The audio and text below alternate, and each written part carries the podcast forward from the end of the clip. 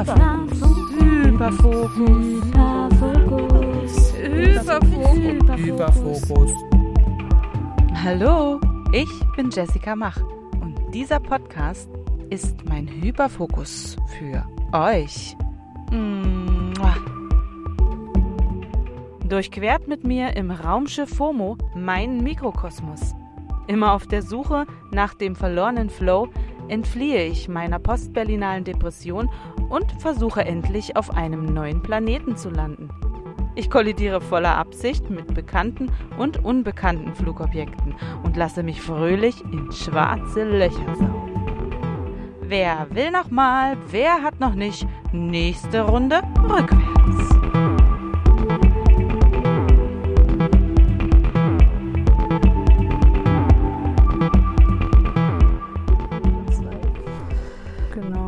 Deswegen, ähm, ja, wir klingen ein bisschen nasal eventuell. Und das muss auch, muss auch mal zwischendurch, ge, wie sagt man, Fachbegriff, geschnaubt oder geschnieft werden. Nee, Geschnäubt. geschnäubt, ausgeschnoddert. genau. Und äh, wir sitzen jetzt hier, nachdem wir, ich weiß nicht, gefühlt zehnmal versucht haben, den Podcast, diese Folge aufzunehmen. Und haben es jetzt endlich mal geschafft. Also Annalena ist jetzt hier und ähm, wir haben uns sehr gemütlich gemacht mit Tee. Und genau, jetzt versuchen wir mal in diese äußerst riesengroße Thematik einzusteigen. Schwangerschaft, Geburt, äh, Wochenbett mit ADHS. Das hat mich selbst einfach sehr, sehr im Nachhinein interessiert. Ich habe ja zweimal quasi die Reise gemacht und habe mich jetzt natürlich nach der Diagnose gefragt, was bedeutet das eigentlich, dass ich äh, im Prinzip ja vielleicht anders da durchgegangen bin? Ich meine, jede Frau geht anders da durch. Aber welche Besonderheiten gab es denn aufgrund der ADS äh, in dieser ganzen Phase? Und da habe ich mir gedacht, frage ich mal äh, Annalena, ob sie Lust hat, mit mir darüber zu sprechen, weil Annalena war bei einer meiner Geburten dabei, also quasi die die Hebamme Ja, für mich. auch und quasi. Genau. und ähm, wie das manchmal so ist im Leben, äh, finden sich Menschen zusammen und mögen sich und dann sind sie auf einmal Freunde. Und so war das bei uns auch. Und ähm, ja, jetzt ja, wollte ich einfach mal äh, wissen, ob sie Lust hat, mit mir die Folge aufzunehmen und sich mal die Studienlage anzugucken und mit ihrer, mit ihrem medizinischen Know-how, was sie ja nun mal äh, dann hat, ähm, ja, damit rein zu recherchieren. Ja, und wir haben festgestellt, es ist gar nicht so einfach. Genau, was waren jetzt da, ähm, da die Hauptschwierigkeit, äh, erstmal so Daten zu sammeln? Äh, erstmal deutsche Daten, so, also gar nicht unbedingt deutsche Studien, Ja. sondern einfach auch deutschsprachige Reviews von Studien zu finden. Es ist Mhm. oft sehr viel auf Englisch, was natürlich eine Barriere darstellt für Ja. Menschen, die sich damit auseinandersetzen wollen und vielleicht nicht äh, fließend Englisch sprechen. Ja, Ähm, und da irgendwie überhaupt Informationen zu finden, was ja sowieso schon schwierig ist. das sind ja aber auch Fachgeschichten. also Genau. quasi ein, eine äh, schwangere Frau mit ADS, die jetzt sagt, ich will mal gucken, äh, ist es dann am allerschwierigsten. Ja, generell, weil eine Studie zu interpre Ja. oder zu lesen, interpretieren jetzt mal Ja, weggestellt, auch, so, mhm. aber zu lesen überhaupt erstmal und Ja. selbst wenn es nur der kleine äh, Abstract ist, ist ja einfach Ja. schwierig. Es ist ja selbst für Fachpersonen schwierig, den zu lesen und zu verstehen und Genau, das habe ich mir auch so überlegt. Und natürlich überhaupt ja erstmal sprachlich fit zu sein, ja. ohne tausendmal alles nachgucken zu müssen. Ja. Äh, das ist die Art, wie geschrieben ist, ja auch oft schwierig. Also Satzstellungen und so. Ja. Ja, und es gibt natürlich, es gibt so ein paar deutsche Seiten, wo dann irgendwie in so Mama-Foren oder Mhm, so mhm, äh, Dinge auch interpretiert werden und Ja, so drüber frei. gesprochen wird oder irgendwie ein Artikel geschrieben wird, wo man ja aber auch nicht Ja. so genau weiß, okay, haben die jetzt alles richtig Mhm. verstanden und richtig interpretiert oder war das halt einfach nur eine Ja. Journalistin oder ein Journalist, der halt ein Thema gesucht hat, um was zu schreiben, was gerade aktuell ist. Ja, und wie viel, ähm, wie viel echte äh, auch Erfahrungsberichte vielleicht Ja. hatte der oder diejenige dafür wird. Das ist ja eigentlich schon fast das A und O, Ja, dass die Leute äh, ihre Geschichten irgendwie äh, auch erzählen oder ähm, was sie erlebt haben oder wie sie das empfunden haben. Deswegen habe ich mich auch gefragt, wie kann man das irgendwie gut zusammentragen. Ne? Also ich habe ja im Vorhinein viele Plattformen versucht zu nutzen, wo ich das aufgerufen hatte, dass ich Menschen suche oder Frauen suche, die äh, das äh, die schwanger waren und äh, geboren haben mhm. und Wochenbetten erlebt haben und oder auch alles und wie sie das empfunden haben, ähm, mit oder ohne Diagnose, äh, wissend oder unwissend. Und äh, das war sehr schwierig. Es waren ganz viele impulsive äh, Antworten, die gesagt, ja, ich mache auf jeden Fall mit ja. und ich will es auf jeden Fall teilen und es war für mich so eine wichtige Zeit und ja und ja letztendlich sind so wenig echte Nach also Sprachnachrichten dabei herausgekommen. Ne? Ja. Ne? Also das ist, ähm, da haben sich aber einige Dinge trotz allem schon sehr geglichen. Hi, ich bin Jess, 30 Jahre alt Mama von einem sieben, fast siebenjährigen und einer zweijährigen. Meine Diagnose habe ich erst seit letztem Jahr, 2023. Und ich kann ein bisschen erzählen, wie ich ähm, ja ohne Diagnose durch meine Schwangerschaft bei der ersten Geburt gegangen bin und bei der zweiten Geburt. Bei der ersten Geburt kannte ich wie die meisten wahrscheinlich, nur traumatische Geburtserlebnisse, schmerzhafte und diese ganzen Horrorgeschichten. Und irgendwann dachte ich mir, das kann es doch nicht sein. Und also jetzt rückwirkend war ich tatsächlich in einem krassen Hyperfokus und habe recherchiert. Ähm, und bin zum Thema natürliche Geburt, Hausgeburt, außerklinische Geburt, generell, ob Alleingeburt oder nicht, draufgekommen und habe mich immer mehr mit dem Thema Geburt und nur positiven ähm, Berichten auseinandergesetzt. Und das hat mich krass positiv beeinflusst, zum Glück. Ich ähm, war zum ersten Mal in meinem ganzen Leben während meiner ersten Schwangerschaft ganz bei mir, habe mich wie noch nie stark selbstbewusst und wunder wunderschön empfunden. Ähm, ich habe diese Schwangerschaft als wirklich das Schönste in meinem ganzen Leben in Erinnerung. Ähm, es kam zur Einleitung und ähm, sie war aber dennoch alles immer noch sehr positiv, da ich ganz bei mir war. Ich wurde auch in Ruhe gelassen, so, ich, so wie ich es wollte, so wie ich drum gebeten habe. Ähm, hatte meine Mama dabei, meine Schwester und meinen Mann, also drei Personen, eigentlich waren nur zwei Personen gestattet. Und ja, ich hatte nur diese positiven Berichte in meinem Kopf, ähm, diese Einheit von mir und meinem Kind in meinem Bauch und dieses Fokus darauf, dass jede Wehe mich näher an mein Kind bringt. Also ich habe alles krass positiv in Erinnerung und wunder wunderschön in Erinnerung, wirklich. Also das war eine Traumgeburt trotz Einleitung. Ähm, ich habe mein Kind ähm, geboren. Ähm, ja, danach waren halt so ganz viele andere Dinge, die nicht so schön waren. das ist jetzt ein anderes Thema. Dennoch war nicht nur mein Kind geboren, sondern auch ich als Mensch. Ich habe alles krass hinterfragt ich wollte unbedingt stillen und ich habe alles dafür gemacht, dass ich stille. Ähm, ich habe keine Hilfe in der Klinik richtig zu diesem Thema bekommen. Alles, was ich hatte, war mein Hyperfokus in dem Moment im Krankenhausbett Tag 1, wo ich recherchiert habe übers Stillen. Ich habe wirklich das Internet so krass auseinandergenommen.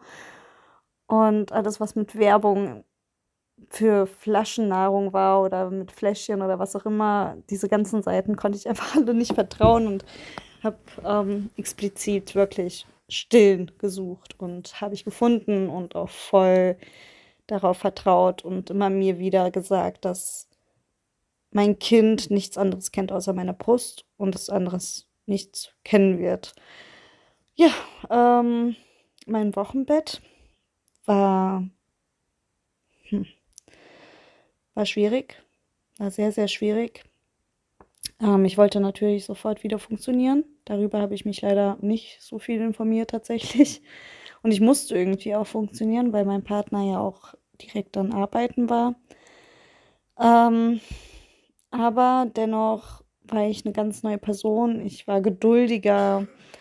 Ich war einfühlsamer zu meinem Kind, habe wirklich jeden Schritt hinterfragt, warum soll ich ein Kind schreien lassen und habe recherchiert und recherchiert. Ich war so im Baby-Hyperfokus und dann auch beim Kleinkind-Hyperfokus.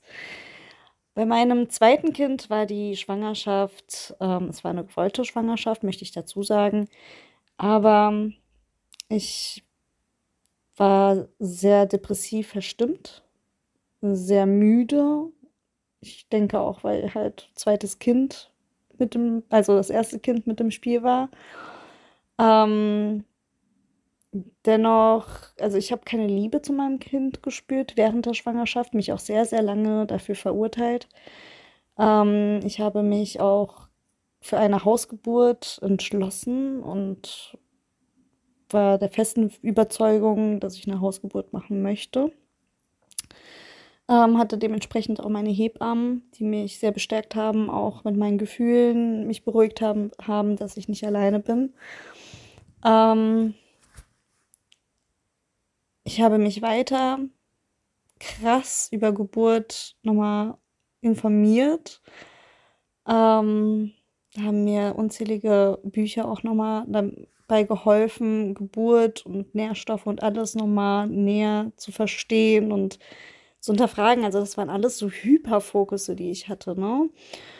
Und die Geburt war auch fantastisch. Nur danach bin ich in ein Erschöpfungsloch gelandet in meinem Wochenbett, obwohl dieses Wochenbett ganz anders war als das erste. Ich habe da direkt meinem Partner gesagt, du nimmst die Urlaub, äh, machst so viel Homeoffice wie möglich danach. Ich möchte diesmal ein Wochenbett machen.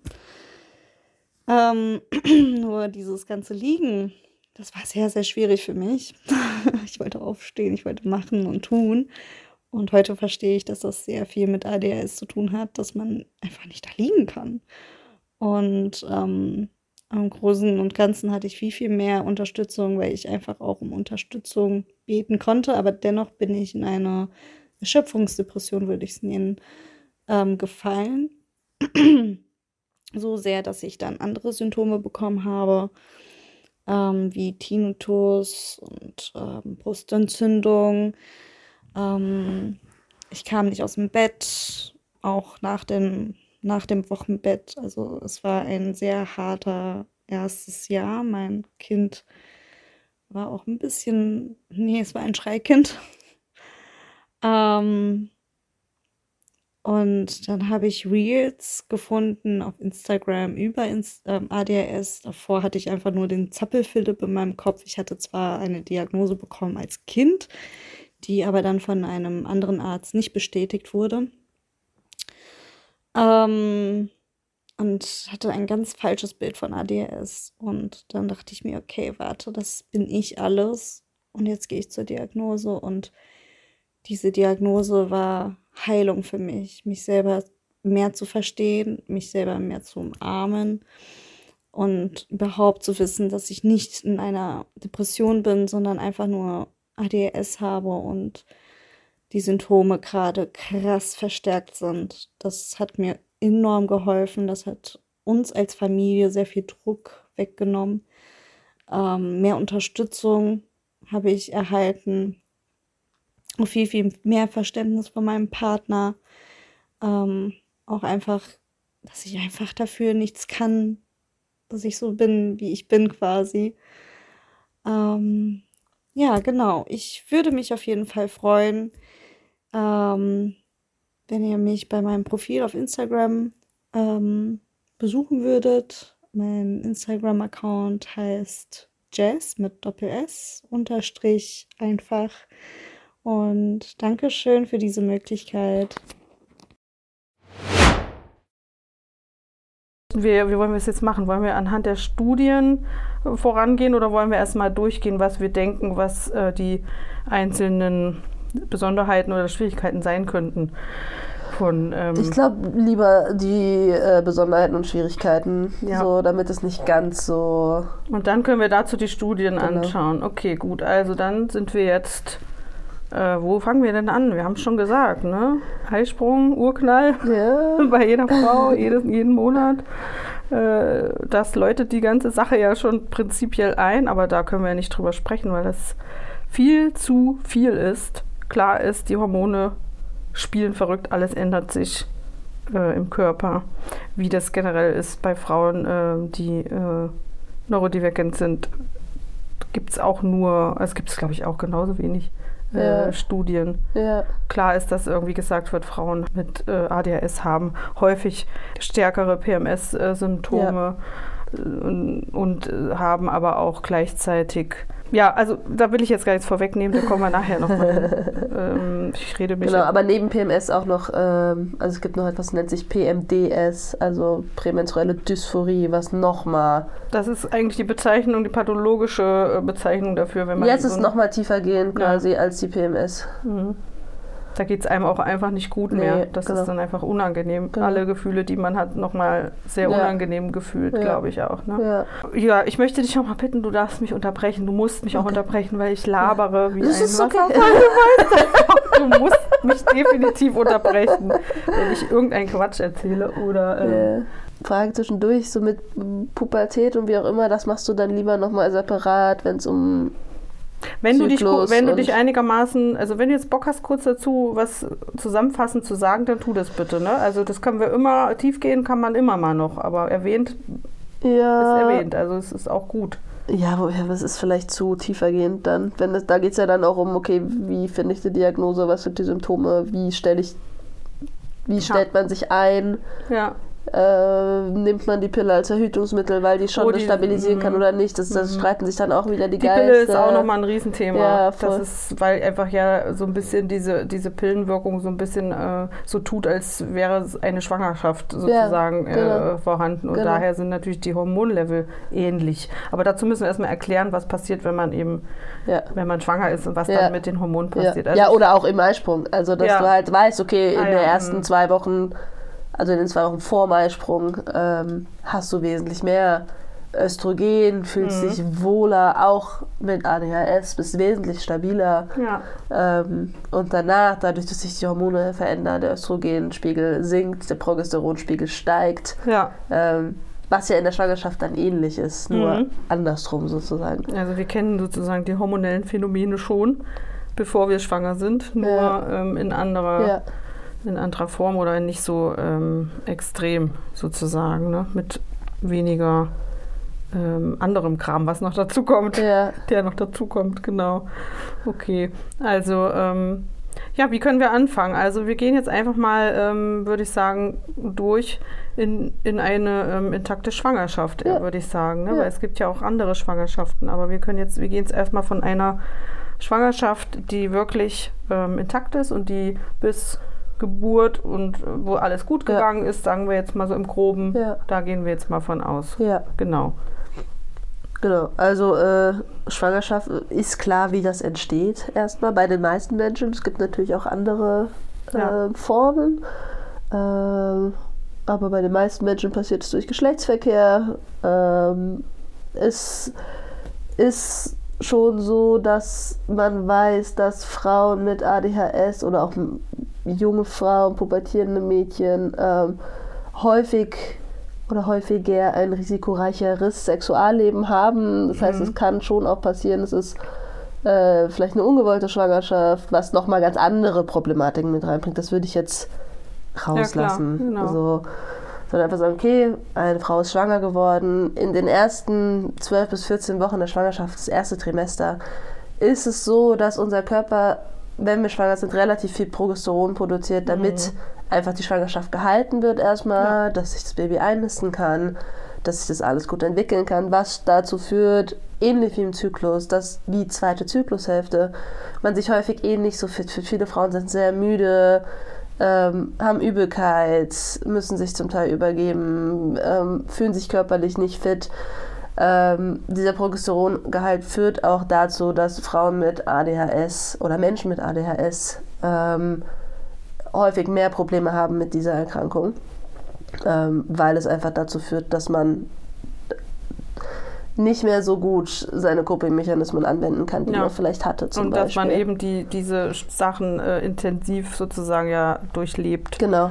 Und noch intensiver als eh schon. Ja, genau. Also für viele, ist ja für viele Menschen, die schwanger werden oder schwanger sind, Ja. äh, sind diese ersten Wochen wahnsinnig aufreibend, auch emotional. stimmt. Und egal, ob das Wunschkinder sind oder nicht Wunschkinder oder wie auch immer, Ja, und äh, geht man durch so viel Veränderungen durch. Ja. Mhm. Habe ich mir das alles Gute? Will ich das wirklich? Was bedeutet das? Äh, Genau. also da, und das macht es natürlich wesentlich intensiver noch. Das sind ja die, die Fragen, die sich äh, im Prinzip bei jeder Frau wahrscheinlich äh, ähm, abspielen. Genau. Das ist auch oftmals egal, ob das erste oder zweite Schwangerschaft Ja. ist oder äh, weitergehende.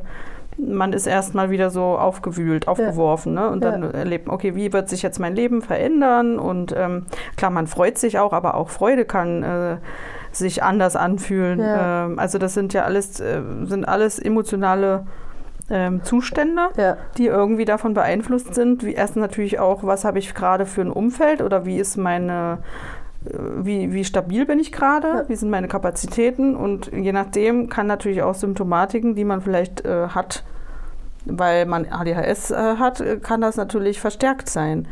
Oder eben auch neue Symptomatiken können Ja. sich auch auftun, wenn Ja. man, äh, wenn man schon gleich irgendwie zum Beispiel reinschlittert in eine Art also wenn man sich vorstellt, okay, wie wird sich jetzt mein Leben verändern oder wie wird es mir gehen? Wird die Schwangerschaft gut verlaufen? Ja. Wird es dem Baby gut gehen? Wird es mir Ja. gut gehen? Da kommt man ja schon in diese Spirale des, ich sage ja immer bei mir blühende Fantasie, ich stelle mir dann immer alle möglichen Szenarien Ja, vor und das hat dann manchmal Tendenzen in Gutes, aber auch oft in Schlechtes. ja, es kann auch einfach zu Angststörungen, also oder einfach mehr Angst, Bis hin Anxiety zu, führen. genau. genau dass Mhm. man einfach, weil man sich viel mehr Gedanken macht, ähm, sowieso mit ADHS mehr Stimmungsschwankungen hat und das Ja. einfach in dem, im ersten Trimester sowieso wahnsinnig Das kann verstärkt reinhauen. ist und das Mhm. einfach, wenn, gerade wenn man sich da vielleicht noch gar nicht so drüber bewusst ist, dass Mhm. man vielleicht diese Erkrankung hat Ja. oder diese Störung. Ja, dann ist man da so ein bisschen fragezeichenmäßig Ja. unterwegs. Aber das Ja. ist man in der Schwangerschaft ja auch. Sowieso. Eh. Ja, genau. Also da genau.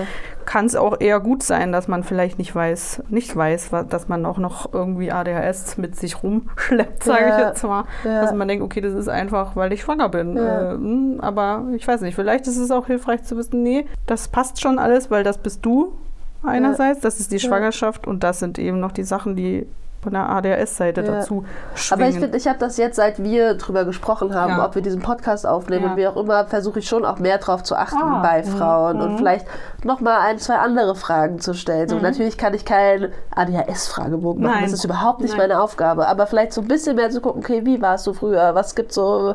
Ach, das ist schön. Ähm. Und ich glaube, dass das ganz wichtig ist, Mhm. dass da Hebammen, Gülens, wie auch immer, ein bisschen mehr sensibilisiert sind, weil man einfach weiß, dass viele Frauen, also das durchschnittliche Alter für eine Frau, die kriegt ihre Diagnose mit 37. Na, das, ah, das das, ist ist, wirklich Wahnsinn. spät. Mittlerweile Äh, das ist heißt das sehr häufig- frisch, frische Date, Daten wahrscheinlich, ne? Ja, Ja, das ähm, ist krass, Das ne? ist einfach spät und das ist Mhm. häufig dann erst, wenn Kinder da sind, weil viele natürlich lernen, mit bestimmten Situationen umzugehen. Die Mhm. entwickeln Mechanismen, okay, wie komme ich mit welcher Situation gut Ja. klar.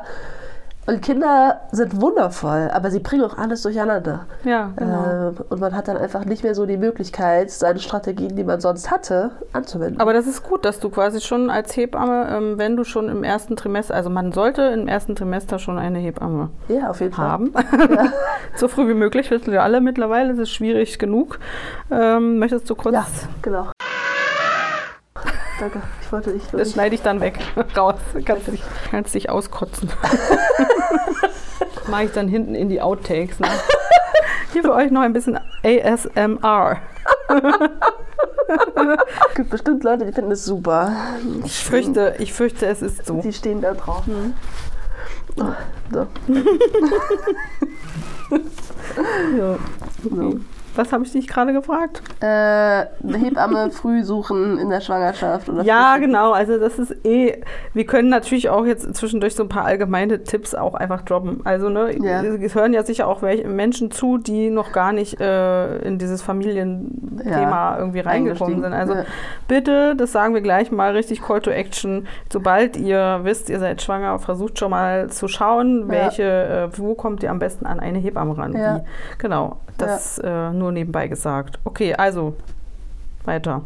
Du hast ähm, das schon aktiv für dich ein bisschen angewendet, dass du gesagt hast, du hörst mal noch an anderer Stelle zu, Genau. äh, weil ja eben viele Frauen nicht wissen, dass sie eventuell ADHS haben und eben schon vielleicht ähm, Genau, also dass sie jetzt quasi schwanger sind, ohne es zu wissen. Und dann guckst du mal, was sie brauchen, ohne sie jetzt vielleicht noch darauf aufmerksam zu machen, dass sie Genau. eventuell sogar ADHS haben. Das wäre Ja. natürlich auch kontraproduktiv Ja. zu sagen, na, hast du schon mal überlegt?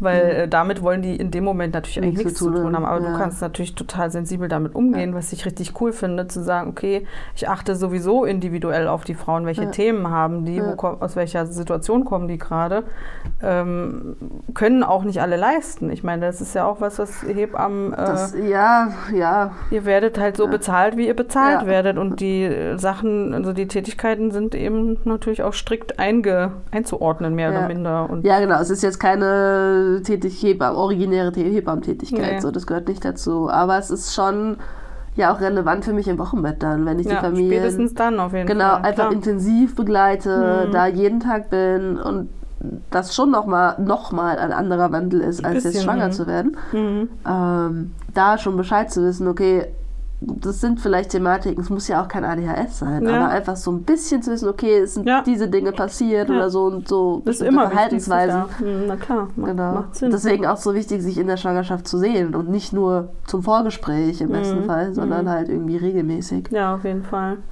Gut, okay, also unsere Frau hat ADHS und ist schwanger und ist jetzt im ersten Trimester. Und ähm, beziehungsweise ist jetzt in den ersten Schwangerschaftswochen, ähm, sie fühlt sich nicht gut, Ja. sie hat die Wehwehchen, die viele haben, oder eben fühlt sich damit noch unwohler als andere vielleicht. Das ist Ja. ja auch individuell zu sehen.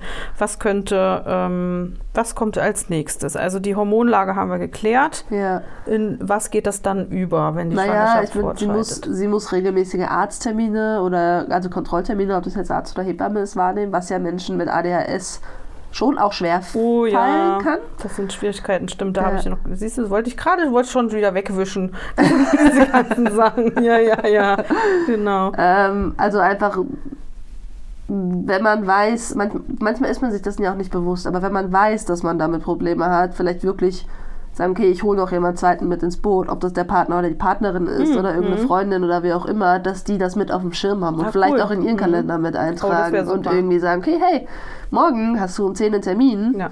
Und vielleicht auch nicht die Termine mitten am Tag legen, wenn es Ja. irgendwie geht, dass Ja. man da nicht davor in so eine Starre verfällt, ne, ich muss in zwei Stunden los, ich muss in zwei Stunden los, ich muss in zwei Stunden los, Mhm. sondern vielleicht sagt, okay, ich mache gleich morgens um neun den Termin, ähm, dass man nicht in so ein... Ja, du meinst, dass man diese Terminparalyse Ja. nicht hat, genau. Genau. Dass man also dieses mitten am Tag liegt der Termin und man ist dann irgendwie völlig zu nichts zu Ja. gebrauchen den ganzen davor, die Ja. ganze Zeit davor. Ja. Ähm, das kann in der Schwangerschaft natürlich auch nochmal ultra nervig sein, ähm, weil man dann, da dümpelt man sich da. Ja. Äh, Und es werden einfach mehr Termine in der Schwangerschaft. Also es ist ja, Ja. am Anfang geht es noch, das sind alle vier Wochen, Ja. so vielleicht mal zwischendurch nochmal, Ja. aber es werden gegen Ende einfach alle zwei Wochen oder noch häufiger, je Mhm. nach Thematiken, die die Schwangerschaft sonst noch so mit sich ja, bringt. ja, das Ähm, das kann einfach sehr überwältigend sein, schon für Ja. Menschen ohne ADHS. Und auch da muss ich ja aus persönlicher Erfahrung sagen, kann man sich natürlich auch überlegen, ob man sagt, okay, ähm, ich mache jetzt alle Termine beim, äh, beim Gyn oder ich sage, ähm, ich möchte viel Vorsorge auch mit meiner Hebamme zusammen machen. Da kann man sich auch, äh, das ist wirklich sage ich jetzt aus meiner Erfahrung besser, weil es einfach mehr äh, Zeit gibt für diese, für die Themen und auch für Fragen, die man hat. Die Hebamme kann sich generell einfach mehr Zeit nehmen. Also du sitzt nicht ewig im Wartezimmer, du bist sofort dran, du hast nicht diesen klinischen. Äh, Du musst nicht aus dem Haus, meist, in den meisten Fällen. Ganz oft Also, kommt sie nach Hause, sogar schon in der Schwangerschaft kann die Hebamme Ja. anbieten, nach Hause zu kommen, wenn man Mhm. jetzt, ne, also wenn sie jetzt Oder wenn sie im Geburtshaus arbeitet Ja. oder ähm, es kommt drauf an natürlich, ne, wie, es ist, aber generell ist das schon so, dass man einfach Hausbesuche macht oder dann, ne, auch also als Vorsorgehebamme, Ja, dass man sagt, ja, auf jeden Fall. das ist ein Gewinn, weil man ist einfach bei sich zu Hause auf der Couch, sage ich jetzt mal, man trinkt zusammen einen Tee, redet über die Dinge und es werden, also ich kann nur sagen, Blut abgenommen bekommen auf der, auf der Couch, das ist mega. Also ich fand das wirklich, also das ist, äh, das ist auch total weniger, viel weniger Druck. Ne? Also manche haben ja auch Angst davor oder es, es tut ihnen nicht gut, solche, Ja. solche medizinischen ähm, Sachen an sich machen zu lassen, ähm, sind davon aufgeregt oder, oder ne, sind gestresst, noch zu diesem Termin hin Ja. dazu. Aber man kann halt viel mehr mit selbst bestimmen, wann es gemacht wird zum Beispiel. Es ist nicht, Ja. man kommt in eine Arztpraxis und dann so, jetzt kommen Sie mal sofort mit, Ja, äh, kriegst Blut abgenommen Ja. und wartet dann noch eine Stunde und dann kommt man zum Arzt oder zur Ärztin Genau. rein, sondern es ist halt, okay, Annalena kommt und sagt, brauchst du und- noch eine Wolldecke und dann äh, kriegst du noch ein Nackenkissen und kannst du deinen Arm so langsam Ja, genau. geben Genau. und dann hat man ein nettes Gespräch dabei. Also Leute, die da wirklich auch ähm, Probleme haben, das, das kann nur besser sein. Also das und ähm, ja, man ist nicht krank außerdem. Ja, Man muss nee, nicht genau. ständig irgendwo zum Arzt rennen, Ja. weil im Prinzip ist man Ja. Ja nicht Und wirklich krank. alles bis auf eine Ultraschalluntersuchung können auch Hebammen machen. Das So, wissen viele nicht. Genau, ne? das ist vielen einfach gar nicht klar. Wir Genau. können Blutabnahmen machen, wir Ja. hören genauso Herztöne. Ähm, es gibt sogar Hebammen, wenn Frauen oder Menschen, die schwanger sind, das möchten. Ja. Die, es gibt auch Hebammen, die haben ein CTG. So, das Ja. ist nicht unbedingt immer die, die alleine selbstständig sind, weil das Ja. einfach wahnsinnig viel Geld kostet Ja. und man das rumschleppen muss. Aber gerade in Hebammenpraxen oder in. Geburtshäusern gibt es auch dafür Möglichkeiten. Ähm, Genau. Das heißt, nur der Ultraschall müsste, muss auf jeden Fall bei den Ärzten und. Ärztinnen erfolgen. Also Das man heißt, sollte sich definitiv einfach überlegen, ähm, was ist für mich gut. Genau. Es gibt auch Leute, die brauchen diesen Hintergrund. Ne? Die Genau. müssen in eine Praxis gehen, Ja. die müssen feste Termine haben und nicht äh, eine Hebamme, die sagt, ja, ich komme zwischen eins und zwei und dann Ja. schreibt sie nochmal, ich komme doch erst um drei. Ist auch nicht für alle gut. Ja. Also muss Und man... es gibt auch Menschen, für die bringt es Sicherheit mit, sich einen Arzt oder eine Ärztin zu Ganz sehen. genau, ganz so, auch genau. Das, und das ist vollkommen legitim und vollkommen okay. Genau, da kann man sich überlegen, möchte man in die Themen rein und überlegen, warum das so ist. Und vielleicht merkt man dann, vielleicht brauche ich es doch gar nicht und fühle Ja. mich anders wohl. Also man kann auch tatsächlich die Zeit nutzen, um ein, zwei Glaubenssätze zu, Ja. zu killen. Ja, Weil das man wird einfach, sowieso passieren. Weil man, genau, Ja. weil man aber über Gefühle gehen kann. Man kann einfach mal gucken, wie fühlt es sich jetzt für mich an. Ne? Also das zu tun, in, so oder eben so. Man kann sich das, klar, leider ist das System jetzt nicht so, dass man ständig tausend verschiedene Sachen ausprobieren Nee. kann. Leider geht das nicht, aber trotzdem kann man äh, sich ja schon mal reinversetzen, rein gedanklich. Okay, was könnte ich denn, was könnte für mich denn gut sein? Ja. Ne? Und das finde ich auch schon mal eine, eine ganz gute Sache, dass man, sollte jeder tun, egal ob er jetzt eine Diagnose hat oder nicht, einfach überlegen, was wäre für mich am aller, allerbesten, weil in der Zeit ist einfach das Beste nur gut genug. Ne? Das Ja. ist einfach so, ja. weil wir da alle weich sind und offen sind und ähm, da müssen wir einfach auf uns gucken. Genau. So, also, wir sind, machen Vorsorge. Ja. Genau. Ähm, man muss so ein bisschen gucken, unabhängig von der Vorsorge, ähm, hat der Mensch oder die schwangere Person schon eine Diagnose Hm. und nimmt sie Medikamente oder er? Oder Ja, das kommt So. natürlich auch noch dazu. Hm. Ähm, weil einfach nicht andere, nicht alle Medikamente funktionieren. Die Studienlage ist leider nicht sehr groß. Ja. Es gibt nicht viel. Ähm, aber auch da wieder, weil einfach häufig Frauen erst diagnostiziert werden, wenn sie relativ alt sind. Mhm. Ähm, dann auch sicher mal Menschen auch dagegen entscheiden, Medikamente zu nehmen, aus Gründen. Ähm, da einfach zu schauen, okay, welche Medikamente laufen da. Das ist jetzt nichts, was die Hebamme spezifisch macht, sondern das müsste eigentlich auch ein Gyn machen und da gucken, okay, was geht und was geht nicht. Ja, und wie Äh. wichtig es sein kann, dass der oder die äh, auch damit Erfahrung hat. Genau. Das ist halt super schwierig. Also du kannst natürlich immer Embryotox anfragen, Ja.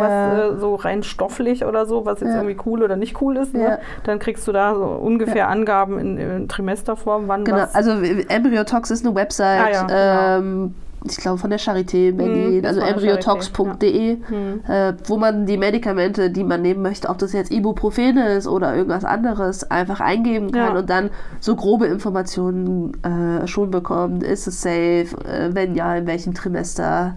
Äh, bis zu welcher Höhe darf es eingenommen werden, wie Ja. sieht es mit Stillen aus. Ähm, Aber die Problematik ist ja, dass vieles einfach Schwangere nicht Genau. getestet werden Genau. kann. Also kann Genau. keine, genau. es können keine detaillierten Angaben gemacht werden, sondern Ja, immer nur es sind dann nur Retrospekt, also dass man einfach dann in der Vergangenheit guckt, okay, wie, äh, wenn Studien gemacht werden, Ja. die, die haben das und das genommen, die Kinder haben sich so und so Ja. entwickelt. Das wird jetzt nicht bei einer Medikamentenzulassung getestet. Aber es gibt tatsächlich, das kann ich auch noch dazu sagen, weil das mir eine Frau ähm, geschickt hat, dass ähm, du kannst rückblickend das auch ausfüllen. Also es gibt Dokumente, die du ausfüllen kannst von der Charité. Die Aha. sind da sehr dankbar, wo Ja. du wirklich einschreiben kannst, okay, was hast du in der Schwangerschaft eingenommen, wie oft, wie viel.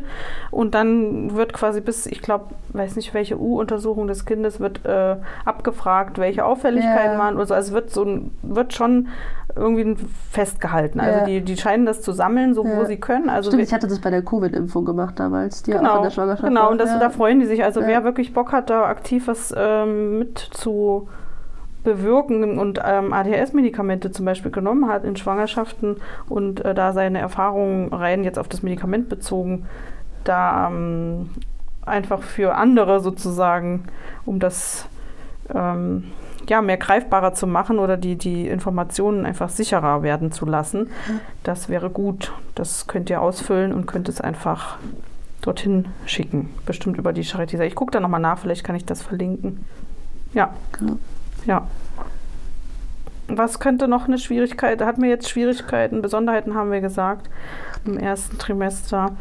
Ähm, Genau, also was noch ist, was wir vorhin schon mal grob angesprochen haben, halt mit dem, äh, dass Menschen mit ADHS ein, ein risikoreicheres Sexualleben haben können, Hm. ähm, kann natürlich auch dazu führen, dass man vielleicht schon mit einer Geschlechtskrankheit zum Beispiel in die Schwangerschaft. Ah, okay. reingeht. Okay, okay. So auch sowas wird ja kontrolliert. Mhm. Wenn man jetzt zur ersten Vorsorge geht, und es ist auch nicht schlimm, es ist Mhm. bitte nicht das Stigma irgendwie da Nee. raufpacken. Also es passiert einfach. Kann auch trotzdem dazu. jedem passieren, natürlich. Genau, es Mhm. kann jedem passieren. Äh, einfach, dass da geguckt wird, dass Ja. das kontrolliert wird. Vielleicht macht man generell, wenn man das weiß, okay, ich bin jetzt eine Person, die häufig wechselnde PartnerInnen hat, äh, Mhm. einfach regelmäßig sowieso STI-Tests. Also das sollte man jedem empfehlen. Aber äh, Ja. das ist schon auch noch was, was dazu kommt. Es gibt äh, verstärkt Anämien bei Menschen, also mit ADHS. Solche Sachen wie Geschlechtskrankheiten Ja. und auch Anämien, das wird ja auch kontrolliert in den Blutabnahmen in der Schwangerschaft. Gleich am Anfang hat man Genau. da auf jeden Fall ein Bild dazu, Genau,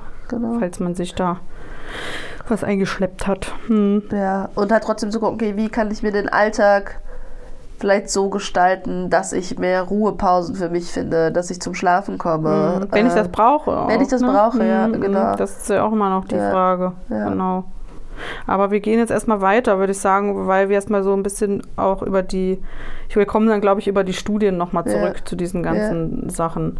Ähm, dass wir erstmal gucken, wie jetzt die Hormonlage sich verändert und was das bedeuten kann. Ja, Ähm, genau, wo sind wir jetzt denn? wir sind Ende erstes Trimester. Ah, genau. Mhm. Ähm, das heißt, was jetzt passiert ist, dass das Progesteron abfällt Mhm. bei uns im Körper und das Östrogen dafür ansteigt. Mhm. Was dazu führt, wie am Anfang gesagt, mit dem, mit dem Zyklus, man fühlt sich sowieso stabiler. Also für viele Menschen, die schwanger sind, ist gerade das zweite Trimester ein Trimester, was häufig unkompliziert Mhm. ist, wo man sich wohlfühlt, wo der Bauch noch nicht zu groß ist, wo man irgendwie noch gut schlafen kann. Man hat es meistens der Umgebung gesagt, das sind alle so ein bisschen äh, Gebrieft. gebriefed, aware. Ich wollte ein deutsches Wort suchen, Ach ich so, habe ja. keins gefunden. Nee, das ist manchmal nicht möglich.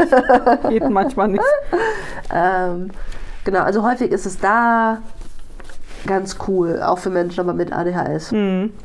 Das ist einfach so ein. Genau, und was ähm, quasi, was, was, also dieses hohe Östrogen-Level, das ähm, macht bei uns ADS-LehrInnen quasi ein, ähm, genau, das ist, äh, äh, ist wie so ein, also ein befriedigender Zustand sozusagen, der da ähm, erreicht wird, weil äh, das mit dem Dopamin irgendwie sehr ähnlich alles verdrahtet ist. Genau, also. Östrogen fördert einfach die Serotonin- und Dopaminausschüttung. Okay, also es ist im Prinzip ein schönes Helferlein, ne? Also es sagt, los, ganz Ja. viel wird freigesetzt, Ja. es kommt quasi automatisch die ganze Zeit durch diese Östrogen-Level, die Ja. dann einfach sich erhöhen. Ja.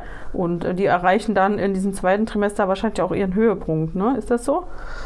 Da, ich glaube, die bleiben relativ stabil. Tatsächlich Ja. zweites und drittes. Okay, also Trimester.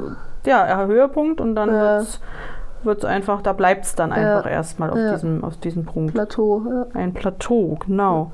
Und ähm, das ist natürlich schön, wenn da die Ausschüttung so ein bisschen dadurch ähm, gesichert ist. Ja. Ja, also da kann, das, das berichten auch einige, dass sie, äh, das kann ich jetzt so zusammenfassend sagen, auch wenn ich wirklich leider, ich kann hier keine Studie machen, aber ähm, ich habe halt Erfahrungen gesammelt. Und ähm, da war das häufig so, auch in Foren oder äh, in Kommentaren, wo das gefragt wurde auf Insta schon. Ich habe da wirklich viel gelesen dazu, persönliche Erfahrungen, dass die Frauen gesagt haben, äh, mir ging es da einfach so gut und wenn sie Symptomatiken hatten und ADHS, ähm, also sie wissend ADHS haben, haben sie gesagt, sie hatten da keinerlei ihrer Symptome, die sie eigentlich ähm, haben. Und manche haben eben auch ihre Medikamente abgesetzt Ja. zum Test, weil sie gemerkt haben, oh, irgendwie funktioniert das hier von selbst. Und äh, die Medikamente sind ja auch so, die kann man ja ruhig auch absetzen. Ja. Also es ist Ja. jetzt nicht so, dass man da irgendwie gezwungen ist, das in irgendeiner Form aufrechtzuerhalten. Ähm, Empfehlungen ist was anderes, aber man kann natürlich selber gucken, okay, wie geht es mir auch ohne Medikamente gut? Ja, ja. Und ich denke, da würden viele Frauen auch einfach sagen, ja, ich nehme lieber keine Medikamente, klar. Auf jeden Fall. Ne, also also die meisten tun sich ja sowieso schwer damit, Medikamente in der Schwangerschaft zu nehmen. Ja, Verständlicherweise. Verständlicherweise. Aus, aus den schon genannten Gründen. Genau. Also da sind die meisten Leute dann äh, achtsam und äh, wenn sie merken, okay, es geht mir echt gut, ich brauche die Medikamente nicht, weil ich die typischen mich mir Leidensdruck verschaffenden äh, ähm, Symptomatiken nicht habe, Ja. ist das natürlich mega. Also das habe ich sehr oft gelesen und deswegen also fand ich einfach total interessant. Ja. dass es uns wirklich so, äh, dass Mutter Natur auch sagt, nein, ich, ich nehme jetzt hier alle unter meine, unter meine Flügelchen Ja. und gucke, dass es allen, allen gut geht, damit dieses, dieses neue Leben ähm, gut heranwachsen kann. Also finde ich, das ist echt, also auch in so einer poetischen Form irgendwie total schön. Also so ein bisschen spirituell gesehen auch ähm, eine schöne Sache, ne? Von all dem Wissenschaftlichen mal weg, ähm, dass es so angelegt ist. Ja. ja. Ja. Ich habe Ja. es sehr aufgeschrieben, Zauberkraft. Mutter, Mutter Natur, Zauberkraft. In sich gehen, sich zu finden. Ne? Dass, dass ihm einem die Möglichkeit gegeben wird, nicht mehr so viel vom Außen bestimmt zu sein, sondern wirklich, Wenn man das kann. wenn man das kann. Wenn genau. man das kann. Also es gibt schon auch sehr viele Menschen, die Ja. schwanger sind, die das auch nicht können, weil wir einfach in einer Zeit leben, wo man viel im Außen ja, klar. ist, sich, sich auffällt. Ähm, viele arbeiten einfach natürlich auch bis zum Mutterschutz oder selbstständig noch darüber Oh hinaus. ja, das ist natürlich so. auch ein Thema, klar. Äh, schafft man das schon, ein bisschen runterzufahren. Aber wenn man so ein Arbeitstier ist, dann blockiert man ja auch so ein bisschen Ja. die, die, dieses eigentlich von der Natur gewollte ähm, Ding, ne? dass man so Ja. reingespült wird in sich. Also Ja. ich habe das wirklich so empfunden, dass ich so gezwungen werde, sage ich mal. Also gut, ich hatte auch äh, wirklich, ähm, da kommen wir nochmal kurz in dieses erste Trimester zurück, äh, mit dieser äh, übermäßigen Schwangerschaftsübelkeit zu tun, wo ich mir im Nachhinein gesagt habe, okay, ich musste gebremst werden. Also irgendwas hat gesagt, hey, chill dich jetzt mal, Ja. du gehst jetzt ins Bett und machst jetzt nichts, Ja. sonst ne, geht das hier nicht mehr gut irgendwann. Ja. Du musst jetzt wirklich dich mal ähm, runterfahren, ähm, um dann zu merken, okay, ich bin jetzt in mir, so, Ja. ich, bin, ich bin jetzt da. Ich habe Ja. mich da richtig da gefühlt und, Ja. und war nicht mehr so von, von außen die ganze Zeit bestimmt. Wenn man natürlich so viele Faktoren hat, wie viel arbeiten oder ständig ist irgendwas drumherum, ist auch bei einem zweiten Kind äh, nochmal eine andere Sache. Da kommst du auch nicht so leicht wieder ne, zu dir. Du kannst ja anders Zeiten nehmen, irgendwie, wenn du halt ähm, nur ein Kind sozusagen in dir trägst und dann ähm, ja kein anderes noch drumrum wuselt oder mehrere oder eben die Arbeit da Ja, ja, voll. Das sagen auch viele. Also viele, die mit dem zweiten, dritten oder wie auch immer, wie viel Ja. Kind nicht im ersten schwanger sind, dass sie einfach, die Schwangerschaft läuft halt so nebenbei. Ja, Also man hat gar nicht so die Möglichkeit ja, oder man nimmt sie sich nicht und es ist viel schwerer, sich Zeit dafür zu nehmen, das alles bewusst zu erleben Mhm. Ja, und bewusst Kontakt aufzunehmen und sich mit bestimmten Sachen auseinanderzusetzen. ja. Also wenn man das schafft, äh, das irgendwie so hinzubiegen, dass es klappt, kann es eine sehr gute Erfahrung sein, dass man wirklich ähm, zu sich findet mal und auch ein bisschen Ruhe in sich findet, wenn man eben durch ADHS ein ruheloser Typ ist, auch wenn es nur innerlich ist oder nur im Kopf. Äh, ne, manche sind ja gar nicht so, dass sie die ganze Zeit rumalbern und rumrennen, sondern es ist einfach immer im Kopf die ganze Ja. Zeit laut und viel, Ja. viel los und so. Und das ist zu der Zeit wirklich dann gedämpft einfach. Ne? Ja. Und, Und birgt auch eine Chance fürs Wochenbett. Also wenn man sich da in, Ah, der, in hm. der Zeit, wo es einem meistens ganz gut geht, schon mal mit bestimmten Sachen auseinandersetzt Mhm. und bestimmte Dinge, die im Kopf so rumschwirren, schon mal versucht zu sortieren, ob man das alleine macht oder mit einer Person, die man dazu auswählt, zur Hilfe. Mhm.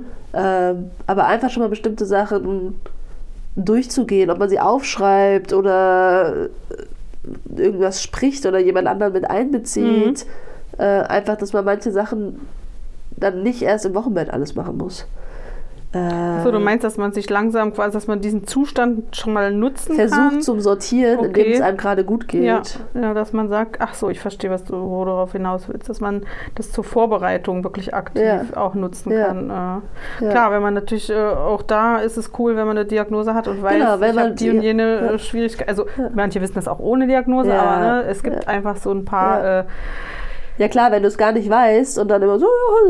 Ja, nur so ein paar verdächtige äh, Ja. Zustände gibt es halt bei allen so, so Ja. ungefähr, die, die mit dem Thema zu tun haben. Und da kann man wissen, okay, ja klar, organisieren, äh, irgendwas erledigen ist vielleicht nicht so eine coole äh, äh, Sache dann im Wochenbett. Ne? Also deswegen stimmt, es gibt viele Dinge, die kann man schon abgehakt haben. Und wenn man da Hilfe hat, ist natürlich noch besser. Ne? Genau, und halt zu gucken, okay, baue ich mir schon mal ein Dorf. Ja, So, also es brauchen nicht nur Menschen mit ADHS das Ja, Dorf nee. nach der Geburt, Nee. sondern alle brauchen dieses Dorf. Mhm. Und ist, wir leben leider, oder was heißt leider, wir leben in Zeiten, wo viele Menschen nicht mehr im Umfeld ihrer Familie sind, was für viel, also, also ihrer Eltern und Großeltern Ja. und Tanten, was für viele auch ein großer Fortschritt ist, weil das Ja. natürlich auch viel Konfliktpotenzial birgt. Richtig. Hm. Ähm, also es muss nicht die eigene Familie, das Dorf sein. Mhm. So, es können auch Freunde sein oder klar, es ist dann auch wieder eine finanzielle Frage. Kann, was kann ich mir wie organisieren? Suche ich mir vielleicht für die ersten Tage oder äh, noch eine Doula oder Mhm. Mütterpflege oder also da gibt es ja Möglichkeiten, wie man zumindest so die ersten Wochen nach der Geburt noch ähm, Genau, da gehe ich auch, kann man Ja. später auf jeden Fall nochmal genau, noch genau. mal hingehen, äh, um aktive Tipps Ja. zu Aber das geben. einfach in der Schwangerschaft schon vorzubereiten, auch mit der Hebamme. Die meisten Hebammen machen das auch, unabhängig von irgendeiner Diagnose, dass man schon mal, okay, überlegt mal, den und den Papierkram müsst ihr nach der Geburt machen. Ja. Bereitet es vorher vor. Ja, das, genau. und das ist natürlich Mhm. mit, mit ADHS noch viel wichtiger. Ja, genau. Also wenn man da einfach sagt, ich schaffe das allein oder krieg's hin oder ich brauche jemand, der mir das einfach macht oder hilft. Genau.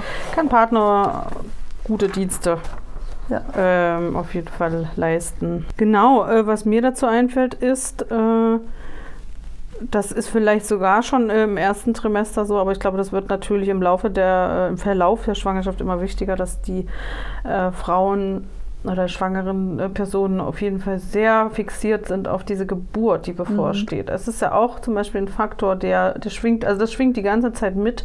Das beschäftigt die eine mehr als die andere. Die ist vielleicht, eine sagt, ich schiebe mir das irgendwie ganz weg und denke da nicht dran. Aber Das bedeutet wahrscheinlich, dass sie auch damit irgendwelche Ängste verbindet, ähm, was natürlich normal ist und was auch jeder hat. Und wir wissen eigentlich, Angst sollte eher äh, eine helfende Begleitung sein als eine angstmachende Horror-Emotion. Ja, Äh, ja. Emotion. Ähm, das kann man für sich auch nutzen. Auch da natürlich wieder wichtig, mit der Hebamme drüber zu sprechen oder eben auch nicht die jetzt äh, die dritte Freundin zu fragen, die irgendwie ja immer von Horrorgeburten Ja, erzählt und ja. so weiter. Also da, da jeder erzählt, also äh, wir wissen es mit allen Sachen, dass über negative Erlebnisse ähm, irgendwie äh, eher gesprochen wird als über Ja, oder auch positive. sehr polar polarisierend. Also Ja. es ist ja im Moment, sieht man ja in viel, vielen Gebieten, es ist, und auch um Geburt, es ist häufig entweder sehr negativ Ja. oder ah, bei mir war alles super, es ist alles schön, ich hatte gar keine Schmerzen. Es gibt die Menschen, die gebären und die gehen da raus, es war eine der schönsten Erfahrungen. Und meine Schwangerschaft und Geburt war auch wahnsinnig anstrengend und schmerzhaft. Natürlich war es wunderschön. Ja. ähm, aber es. Das, ich glaube, man darf es nicht alles so so polarisierend ausdrücken und so Ja. übertreibend ausdrücken und jede Person, die ein Kind gebärt, Mhm.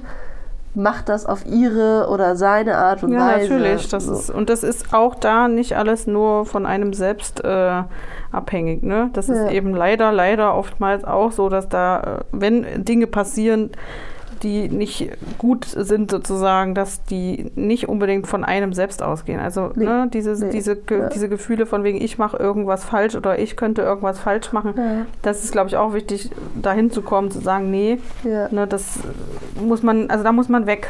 Von diesem, von diesen. Gedanken muss man definitiv weg. Ja, und sich auch Ähm. nicht dann Vorwürfe zu machen, ich habe nicht richtig geatmet Hm, oder ich habe das jetzt so und so ausgesucht und deswegen war das und das. Also dieses, also es ist zum einen ist es ein, ein Vorgang, der sehr kraftvoll ist, wo viel Natur natürlich mit reinspielt, Ja. aber auch in der Natur passieren ganz schreckliche Dinge. Natürlich. Ohne um, ich möchte gar nicht auf Sachen eingehen. Nee, müssen so. wir jetzt auch nicht. Das ist, Ähm, und es ist natürlich auch, okay, wo gebäre ich mein Kind?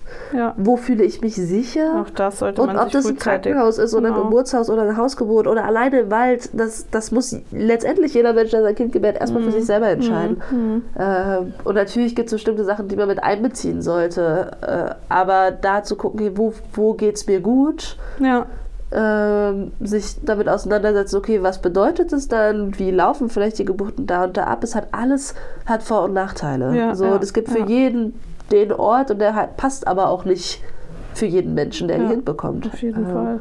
Also da, da auch zu gucken. Ich meine, natürlich vielleicht zu schauen, okay, wo kriege ich eine sehr, sehr gute Betreuung? Und das ist im Moment leider nicht überall gegeben. Ja, so, das weil, geht und ja da auch kann auch niemand was Nee. für. Und da Mhm. können auch nicht die Hebammen in Krankenhäusern was dafür. Naja, umso Ähm, wichtiger ist das, glaube ich, schon genau. ein bisschen das eigene Mindset und Ja. dass man wirklich versucht, irgendwie, ja, wie man so schon sagt, äh, sich zu empowern, empower selber und auch von außen irgendwie Ja. jede Möglichkeit zu nutzen, einfach Ja. sich, sich ähm, irgendwie in sich auch ein bisschen safe zu fühlen, ne? Ja. dass man ähm, das ist eben schwierig, also da fällt mir ADS-technisch einfach auch ein, diese Entscheidungsschwierigkeiten, wie die man oft hat. Ähm, das muss ich sagen, hatte ich gar nicht äh, während der Schwangerschaft, also zumindest auf jeden Fall nicht im äh, zweiten Trimester, weil ich da eben so bei mir war und sagen Ja. konnte, ich konnte genau plötzlich sagen, was ich möchte und was nicht. Das war für mich eine ganz neue Erfahrung, weil ich Ja. sonst immer da stehe und denke so, boah, pff, heute Abend Spaghetti oder äh, Tofu Ja. hast du nicht gesehen. Äh, Ich möchte keine Entscheidungen treffen. Ich möchte gern immer, dass andere für mich Entscheidungen treffen, weil es Ja. mein Leben erleichtert. Ja. Ähm, und da war das aber gar nicht so. Also da war ich wirklich so, dass ich gesagt habe, ich weiß ganz genau, was ich möchte. Ich Ja. spüre genau, was für mein Baby gut ist und was für mich gut ist. Und es war, ähm, war, war Wahnsinn. Also die. Erfahrung war extrem gut. Und wenn man da hinkommt, also ich weiß gar nicht, ich finde das äh, für mich als Geschenk, weil ich äh, mir jetzt vorstelle, wie schwierig das ist. Das kann man nicht erzwingen, dahin zu kommen. Ja. Und man kann jetzt auch nicht sagen, ja, ihr müsst nur dies, das, das machen, dann kommt ihr dahin. Ja. Das ist bestimmt nicht so. Aber wenn man es schafft, dann kann das unheimlich gut sein. Also für einen eine heilsame Erfahrung. Ja. Also ich habe mich wirklich in der Zeit, wenn ich das jetzt nochmal so, ich wusste ja nicht, dass ich ADHS habe, aber es ist ein- eine heilende Zeit gewesen. Also ich war in mir und ich konnte solche Sachen ähm, auch wenn mir jemand erzählt hat, ja, bei mir, ich wäre gestorben, wenn ich nicht rechtzeitig ins Krankenhaus gekommen wäre oder dies und das ist Ja, passiert. Und ja. das hat mir gar nichts ausgemacht. Ja. Also ich war wirklich so, okay, diese Dinge passieren. Aber mir wird äh, das nicht passieren. Ich konnte, mich, ähm, konnte mich gut irgendwie halten. Das, War das in beiden Schwangerschaften so? das war tatsächlich, ähm, naja, es ist wirklich natürlich so, bei der zweiten Schwangerschaft hat man nicht so viele Kapazitäten, um so tief in, die, Ja. äh, in Ja. diese Welt einzusteigen. Aber Ja. es hatte mich natürlich empowered, einfach die Grundlage, da, die ich hatte durch diese erste. Erfahrung. Das war eine sehr gute Erfahrung und da, dadurch war ich natürlich auf einem super Fundament. Ja. Ne? Ja. Also das ist wirklich so, äh, das ist auch heute noch so, wenn ich daran denke, wenn ich jetzt äh, ein drittes Kind bekäme oder ein viertes oder ein fünftes, was ich auf gar keinen Fall möchte jetzt aufgrund äh, anderer Dinge, aber ich wäre für immer, äh, würde mich damit immer safe fühlen, Ja. weil das eine super gute Erfahrung ist. Also genau das Gegenteil von einem Trauma ist bei mir Ja. passiert, nämlich dass ich mich, gibt es dafür einen Begriff? Also das ist so eine Erfahrung für mich gewesen. Ich habe genug äh, traumatische, ähm, traumatischen Mist in meinem Leben Ja. äh, äh, gehabt, aber das war genau das Gegenteil. Heilsam. Das war Irgendwie. total heilsam. Und ähm, da kann ich noch mal kurz, nee, das mache ich nicht, das, das erzähle ich nicht. Das ist zu persönlich, ich muss aufpassen, Oversharing und so. Aber äh, ich sag mal, das bleibt einem für immer und man kann sich wirklich in diese äh, Momente zurückdenken, wenn es einem mal nicht gut geht. Wie hat sich das angefühlt, als ich, äh, als ich in dem zweiten Trimester schwanger war? Ja. Sich überlegen, eine Situation davon raussuchen und denken, ach man, das war schön. Ich war Ja. Ne? Also man kann da wirklich eine gute Erfahrung machen und ähm, ein Schutzschild hat man da irgendwie oder so. Ich weiß es nicht. Also es war sehr gut. Und äh, was einem auch passieren kann, oder was mir auf jeden Fall passiert ist und was ich jetzt rausgehört habe und gelesen bei vielen anderen Frauen, ist tatsächlich, dass sie ähm, spätestens da in einen Hyperfokus reingekommen Mhm. sind, dass sie wirklich auch deshalb in Vorbereitung auf die Geburt einfach mit viel belesen, vielen neuen äh, Studienlagen, viele alternative Methoden einfach sich so aufgestellt haben, also einfach wissenstechnisch, Ja, dass sie gute Entscheidungen treffen konnten. Ja. Und deshalb auch, wenn es nicht am Ende so genauso abgelaufen ist, wie sie sich das vorgestellt haben, trotzdem ähm, das nicht im Nachhinein dann bereut haben oder Ja. so, sondern einfach sagen, ich habe alles in mich aufgesogen, ich wusste alles, was man zu wissen hat, ich habe alles gefühlt, was ich fühlen konnte ja, und äh, damit war ich dann fein. Ja. Also wirklich Hyperfokussierung, Schwangerschaft kann man haben, also geht, definitiv. Ne? Wenn man drin ist, ist man drin. ja. Ist ja auch unabhängig von ADHS Ja. äh, schon was, was viele haben. Also Ja, aber man sagt ja nicht, es ist garantiert bei vielen dann verstärkt. Ja, So, aber es ähm, kann auch sein, dass es ja. einfach unwissende, Diag also dass Ja. Leute ohne Diagnose sind, Ja. die einen Hyperfokus hatten. ja, Was ich meine, Ja, also ja. das, Ja. das ist am Ende doch, ja, weil es gibt ja, es sind einfach mehr Leute, als wir als heutzutage. Ja, wissen. Ja, auf jeden Fall. Und dieses, äh, ja, aber ja, natürlich, jeder soll da, äh, jeder kann das Ja. machen. Ne? Was hast du Also- an Rückmeldung gekriegt zu, also es geht jetzt viel um Geburtsvorbereitung, was Ja. total wichtig ist, ähm, aber natürlich viel weniger, was heißt planbar, braucht man jetzt auch nicht planbar, aber weniger Möglichkeiten zum wirklich darauf vorbereiten gibt, als jetzt vielleicht die Zeit danach. Haben die Frauen dir da Sachen rückgemeldet, dass die gesagt haben, ich hätte mich gerne auch mehr für die Zeit danach besser vorbereitet oder besser vorbereitet gefühlt? Ach Oder? so, nee, deswegen ist ja, das ist ja das große Problem, ne? dass man wirklich äh, denkt, okay, ich habe dann die Geburt und danach ist ja alles gut. Ja, So, das ist wirklich, äh, das ist wie so ein großes Ziel, was man erreichen muss. Das kannst du auch bestätigen, Ja, oder? Also das ist bestimmt, was die Frauen so generell äh, projizieren, ne, dass man merkt, okay, die wollen irgendwie das hinter sich bringen entweder oder die freuen sich da sehr drauf, aber es ist immer so dieser eine Punkt, dieser Big, Big, grande Finale, Ja. Meilenstein und Ja. danach wird schon alles irgendwie gut. ja, Wochenbett ist ja wenig Thema, auch in, leider in den meisten Geburtsvorbereitungskursen. Das habe ich auch sehr häufig äh, gehört, dass es gesagt wurde, da wurde gar nichts drüber gesagt. Da wurde halt nur gesagt, okay, du musst hier diese komischen Surfbretter kaufen. Also wird auch mal dieses äh, peinliche, alberne. Gerede. Äh, ja, da musst du hier schön, äh, also so praktische Tipps irgendwie, aber halt so mental. Ne, Es mental ist auch health- schwer, weil du einfach, ich meine, für einen Geburtsvorbereitungskurs zahlt die Kasse 14 Stunden. Mhm. So 14 Stunden sind nicht viel Mhm. und die meisten Kurse gehen nicht 14 Stunden. Mhm. Also gerade wenn du einen Wochenendkurs machst, zum Beispiel, was ja viele machen, damit die Partner, Partnerinnen, die vielleicht unter der Woche Mhm. dann bis abends länger arbeiten, dann teilnehmen können, ähm, ist halt häufig sind die Kurse eher so zwölf Stunden lang, Mhm. mal auch 14 und dann musst du so viel reinpacken. Natürlich Mhm. ist es auch erstmal okay, was passiert jetzt am Ende der Schwangerschaft. Ganz viele Menschen sind sehr unsicher, wenn es um wie geht eine Geburt los, Mhm. worauf muss ich achten. Man wird das nicht verschlafen. so, das ist das, was ich Ja. ganz gerne sage. Ja. So, man, man bekommt mit, Ja. wie eine Geburt, dass es losgeht. Ja, Mhm. Und wenn es ein Fehlalarm ist, ist das auch nicht schlimm. Dann, Am besten hat man eine Hebamme, die man irgendwie kontaktieren kann, mit der man irgendwie sprechen kann. Ja, aber das sind Äh, alles wirklich schon, das sind immer diese Grundängste, die Genau, einfach da sind. Das ist einfach auch schwierig. Und gerade wenn du so einen Crashkurs machst, ne? Ich meine, das war jetzt äh, in der Pandemie ja auch so, dass. Leute gesagt haben, okay, oder dass gesagt wurde, es ist besser, wir machen jetzt hier so einen Sonntag und dann Ja. ballern wir hier alles raus Ja. sozusagen. Das ist gut, dass es überhaupt was gab, aber Ja. andererseits ähm, ist ein bisschen wie in der Schule. Wenn du nach Hause kommst, kommen dir die Fragen. Genau. Dann bist du im Verlauf der Schwangerschaft, es ändern sich Dinge, es ändern sich. Hormonlagen. Gefühle. Nächste Woche ist zum Glück wieder Geburtsvorbereitungskurs, kann ich nochmal Annalena fragen. Also wenn es über so ein paar Wochen geht, ist das schon irgendwie im Prozess, im Verlauf doch auch gut, Ja. oder? Also Ja, genau. ne, was kann man denn, was könnte man da machen, um das irgendwie für sich besser zu nutzen? Also ich meine, ne, also ich würd, würdest du Crashkurse empfehlen?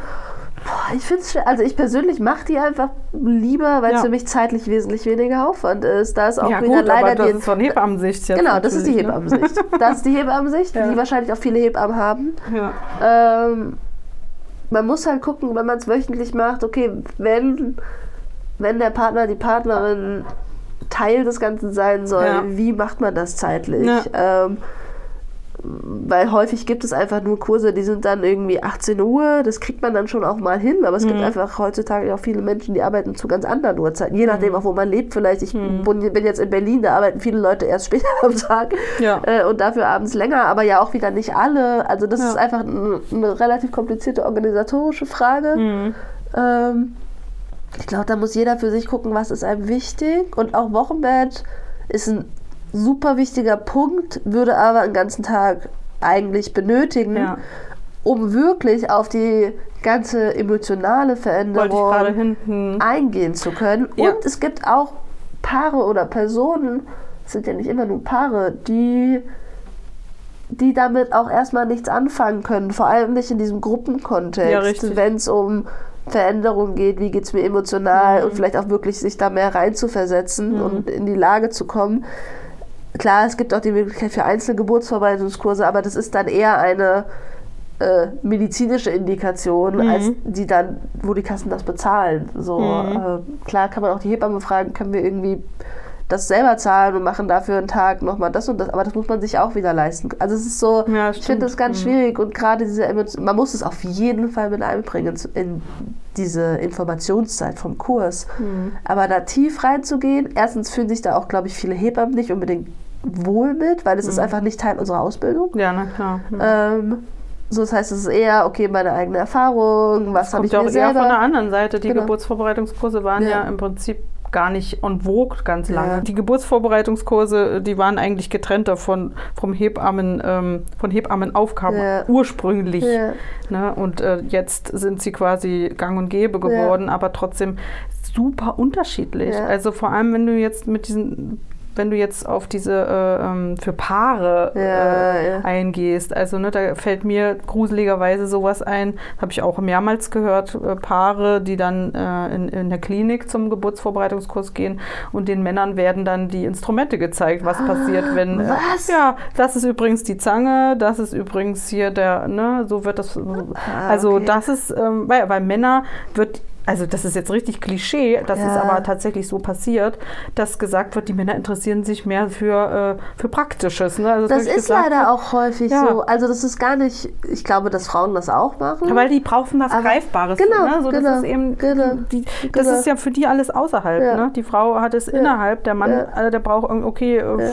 Aber das kann man ja auch thematisieren in einem Kurs. Und ich meine, ich habe auch in meiner Kreißsaalzeit, wie genau, in der Kreißsaalzeit, wie viele Männer tatsächlich neben dem CTG-Gerät stehen und da gucken, die ganze Mhm. Zeit draufschauen, was passiert da jetzt? Oh, jetzt ist eine Wehe.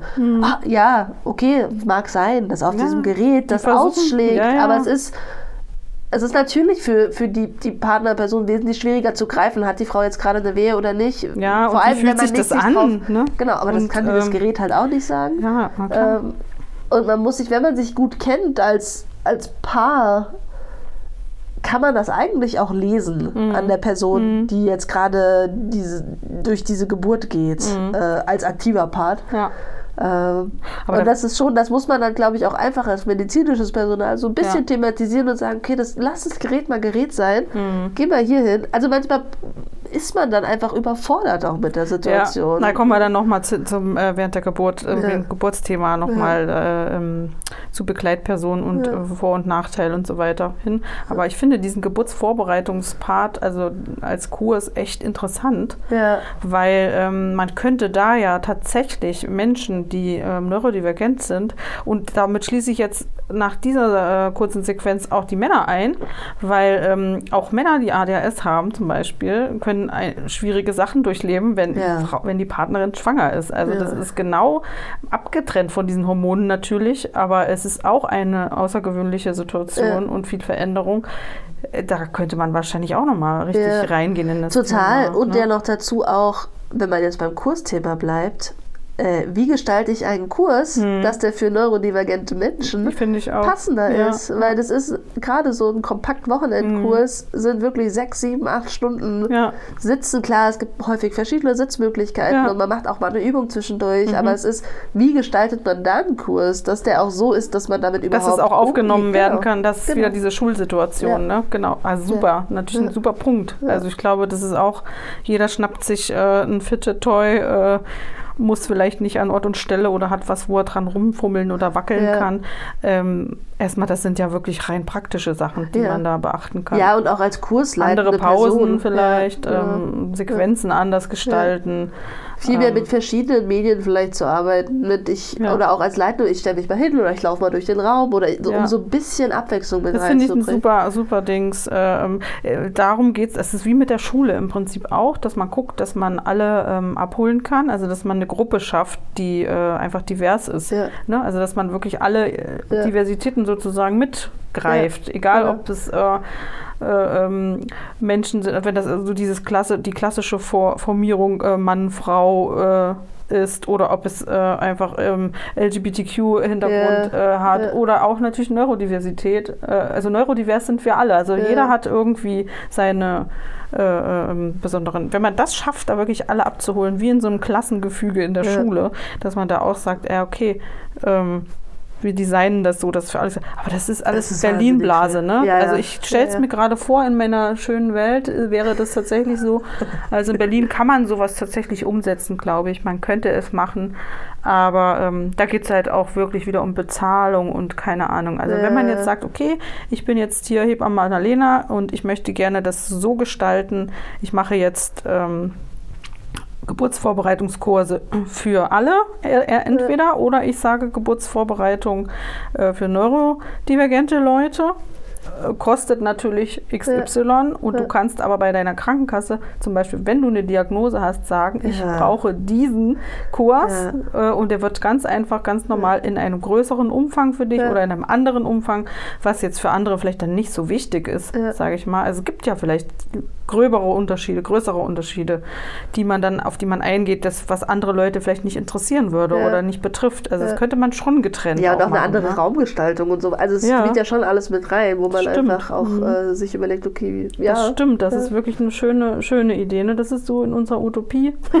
wäre, das, wäre das wohl also in Berlin würde es wahrscheinlich auch so funktionieren. Äh, Ich, aber, und ich, ja. was ich auch immer gerne als ähm, Dings, das habe ich auch bei meiner, bei der Folge mit Corina gemacht, wo ich gesagt habe, ich fände es cool, immer wenn man sich trifft, wenn man jetzt über Wochen sich äh, das vorstellt, jede Woche ist einmal der Ja. Kurs, mit Befindlichkeiten zu starten, zu sagen, hallo, wie geht's dir heute? Ja, Möchte jemand sagen, was er so in der letzten Woche, was ihn Ja. beschäftigt hat oder sie und Ja.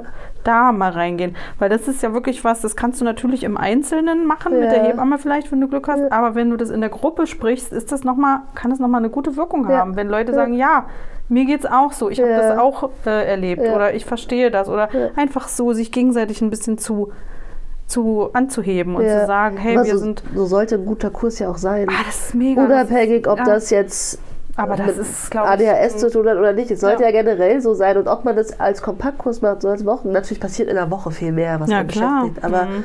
dass man startet, okay, wie geht's euch? Ja. Was ist was hat euch von gestern beschäftigt oder vom letzten Mal beschäftigt? Oder, oder, oder. Also einfach so da den Raum für zu geben, das Mhm. ist natürlich wieder, nimmt Zeit weg von dem originären, wie Ja. geht's los? Was passiert unter der Geburt? Ja. Äh, wie wickel ich ein Baby? Mhm. So. Das macht jede Hebamme sehr anders. Und es Sehr gibt mittlerweile auch andere Geburtsvorbereitungskurse, die nicht jetzt nur von Hebammen gemacht ja, werden.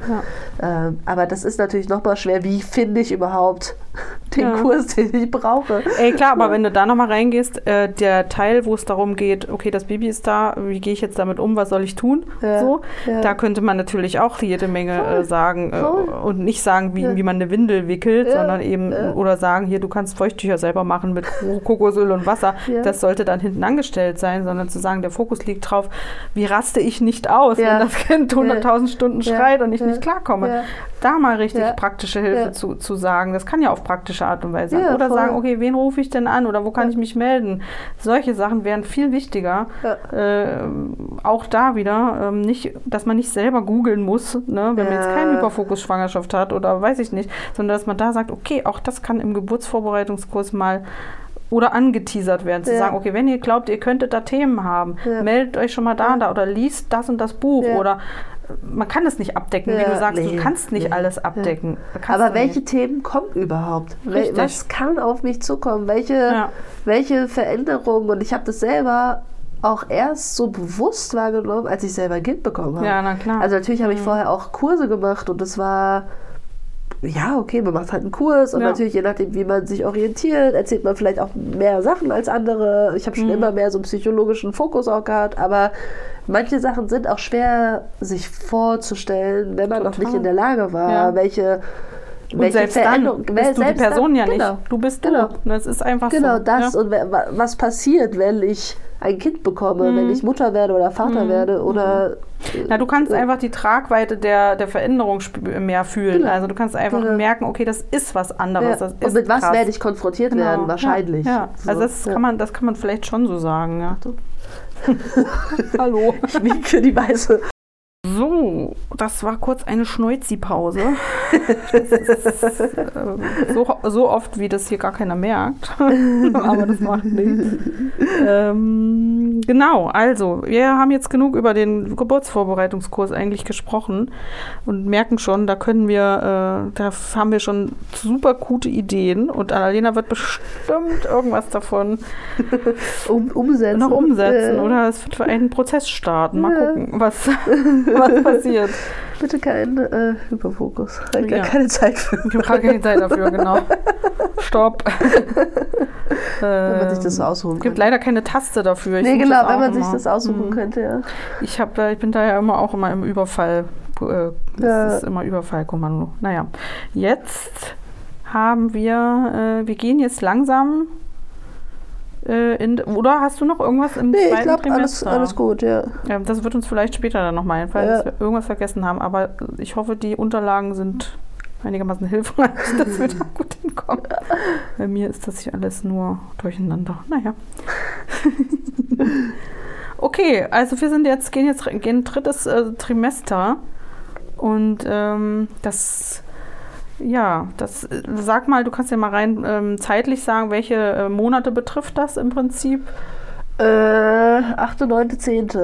Genau, da ist auf jeden Fall schon ein großer, großer Bauch da. Ja. So, dann können wir mal auf das Körpergefühl vielleicht eingehen.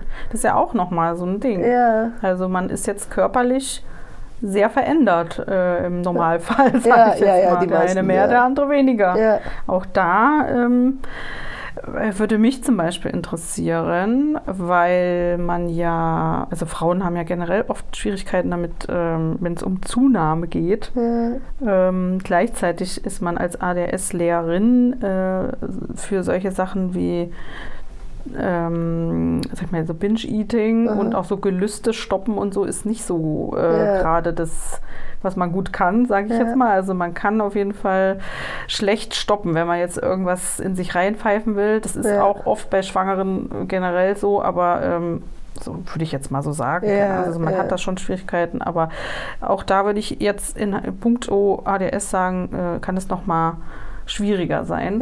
Ja. Äh, auch wenn man vielleicht tendenziell ähm, Richtung Essstörung auch schon Schwierigkeiten hatte. Äh, auch da sind wir leider als ADHSlerin ähm, nicht gerade von gefeit, sagt man das so?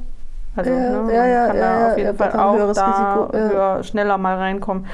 Ähm, kann schwierig werden in der Schwangerschaft, ähm, wenn man jetzt merkt, okay, jetzt äh, bin ich ganz schön groß geworden und ähm, ja. habe vielleicht natürlich auch ja, Wassereinlagerungen. Es ist alles schon sehr, fühlt sich alles sehr schwer an. Vielleicht hat man auch einfach diesen Glow nicht mehr, den man ja jetzt im zweiten Trimester, das haben wir jetzt nicht gesagt, Ja. aber man strahlt ja das nach außen auch aus, dass man sich gut fühlt, hat vielleicht wirklich auch bessere Haut äh, Ja. das, durch die Östrogene. Ja. Das geht dann schlagartig oder na, vielleicht auch nicht schlagartig, aber es schleicht sich so ein bisschen Ja. in, in wieder so äh, aus. Und wie Ja. gesagt, man muss da auch gucken, wie komme ich jetzt mit meinem neuen Körper irgendwie klar. Äh, kann schwierig werden. Ja, und auch weil, gerade wenn es um, um Ernährung geht, eine gesunde Ernährung ja einfach generell viel Vorbereitung und Wissen Auch noch, genau. Mhm. äh, voraussetzt. ja. So. ja. Und natürlich, es gibt in den letzten Wochen, das nennt sich Lufen-Diät, müssen wir jetzt nicht weiter drauf eingehen, Ja. aber was, was eine coole Sache ist, was aber auch sehr viel Disziplin erfordert Mhm. und sehr viel. Vorbereitung. Und ich glaube, wenn man da, das ist sowieso schon schwer. Mhm. Und wenn man da jetzt als, als Mensch mit ADHS nicht vielleicht gerade einen Hyperfokus ja, drauf bekommt, kann man kriegen. kann man kriegen, genau. muss aber nicht. Ja. Ähm, ist das wahnsinnig schwer umsetzbar. Ja. Generell einfach eine gesunde, ausgewogene Ja. Ernährung. Ja, so, vor allem- weil es kostet viel Zeit, es kostet viel Planung, ich muss einkaufen gehen, Nee, was auch eine du hast- stressige Situation ja, ist. Das sind Äh, alles Alltagssachen, die eh schwierig sind, genau. Und wenn du aber auch äh, deinen Impulsen ausgesetzt bist, ist es eine Katastrophe. Also genau. du kannst dann einfach in dem Moment nicht sagen, okay, ich esse das jetzt nicht. Es geht einfach nicht. Es ist nicht möglich.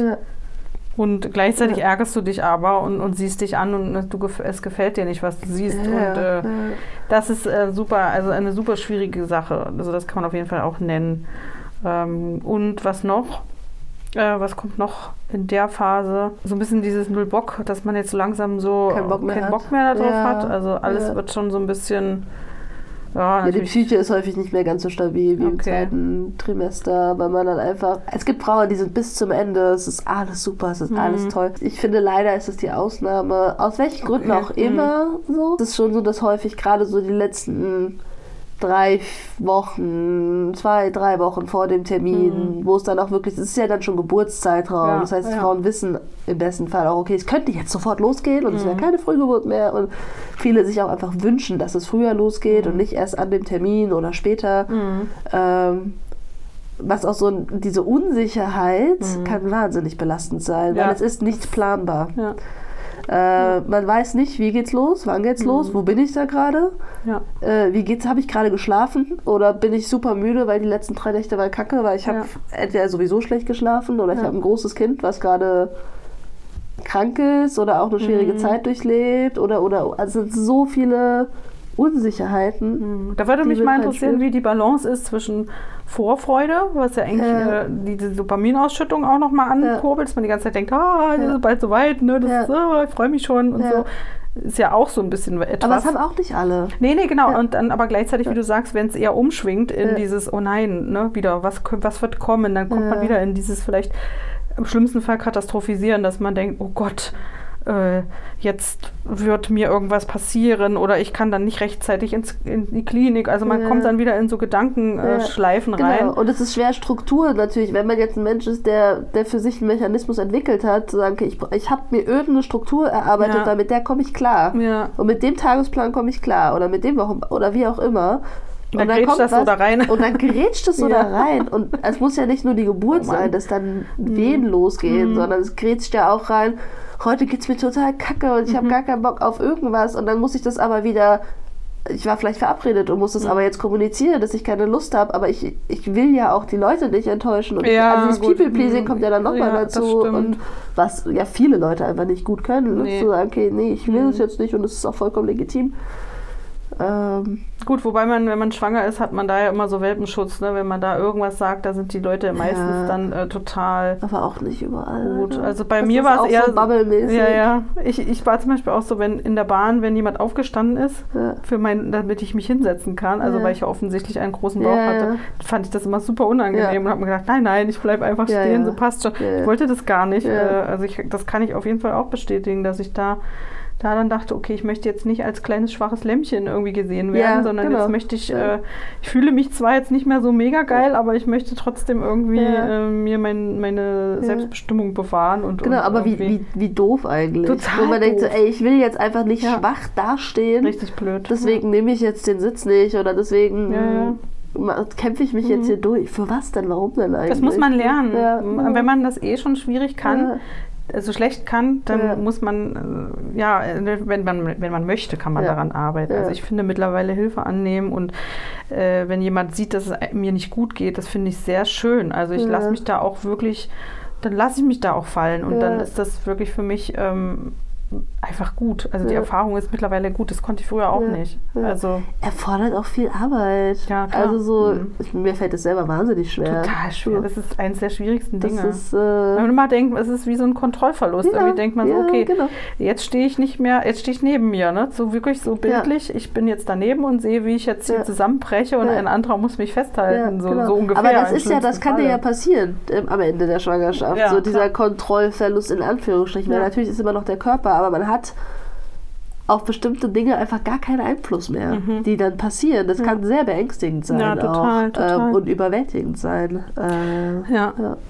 Ich ärgere mich gerade, uns ist, wir haben was vergessen, äh, leider. Und zwar äh, leider wahrscheinlich im ersten äh, Trimester anzusiedeln, die, die ähm, Gerüche, die einen äh, stören. Also quasi diese ganzen, du hast das auf deinem Mikro. Ups. Die Teetasse, auf dem, die Teetasse auf dem Mikro ist keine gute Idee.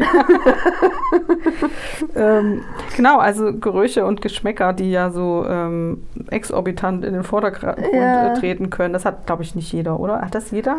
Oder ist es. Äh, Ah, es haben schon ziemlich viele. also ich bin ja so ein. Nasenmensch, bei Ja. mir ist es ja immer schon, Ja. also ich rieche ja alles Mögliche, Ja. was andere nicht Genau, also riechen. der Geruchssinn intensiviert sich bei den Mhm. meisten. Ähm, es haben natürlich nicht alle so, dass man jetzt sagt, ich habe jetzt eine Ablehnung Mhm. Gegen das und das oder gegen dies und das oder ich will jetzt nur noch so Gelüste oder Mhm. so krasse Ablehnung. Das haben nicht alle. Nee. Ähm, Nee, klar nicht. Ich fragte, Ja. Die Frage ist, wie, wie weit hängt das damit zusammen, dass man, ähm, dass man ja quasi so Sensorikgeschichten äh, ausgeprägt hat teilweise. Also manche haben das mit dem Gehör, manche Ja. haben das mit, äh, also Ja. ne, mit dem Geruch zum Beispiel. Bei mir war das mit dem Geruch sehr intensiv. Ich konnte teilweise irgendwie Räume nicht betreten oder äh, habe wirklich, also das war einfach so unangenehm, Aha. dass es, dass es nicht äh, ging. Da muss man sich auch drauf äh, gefasst machen.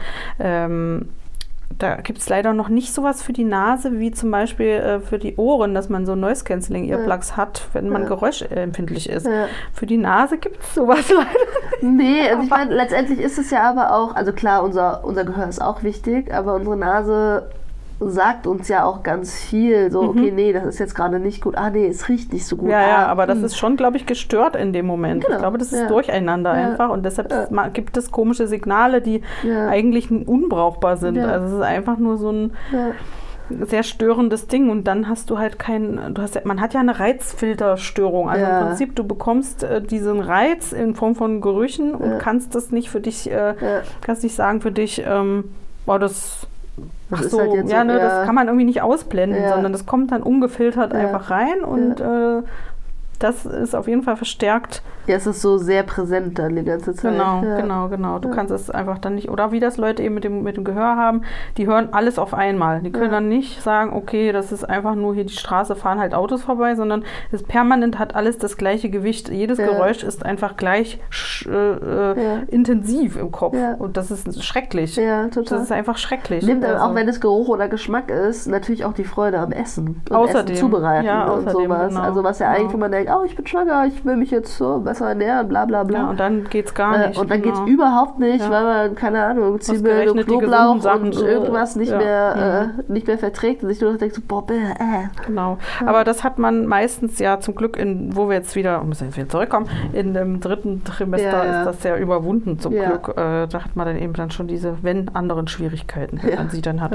Ähm, Genau. Und ähm, was könnte da noch äh, sozusagen auf einen zukommen? Also körperliche Veränderungen haben wir jetzt gesagt, Schwierigkeiten mit der Körperwahrnehmung.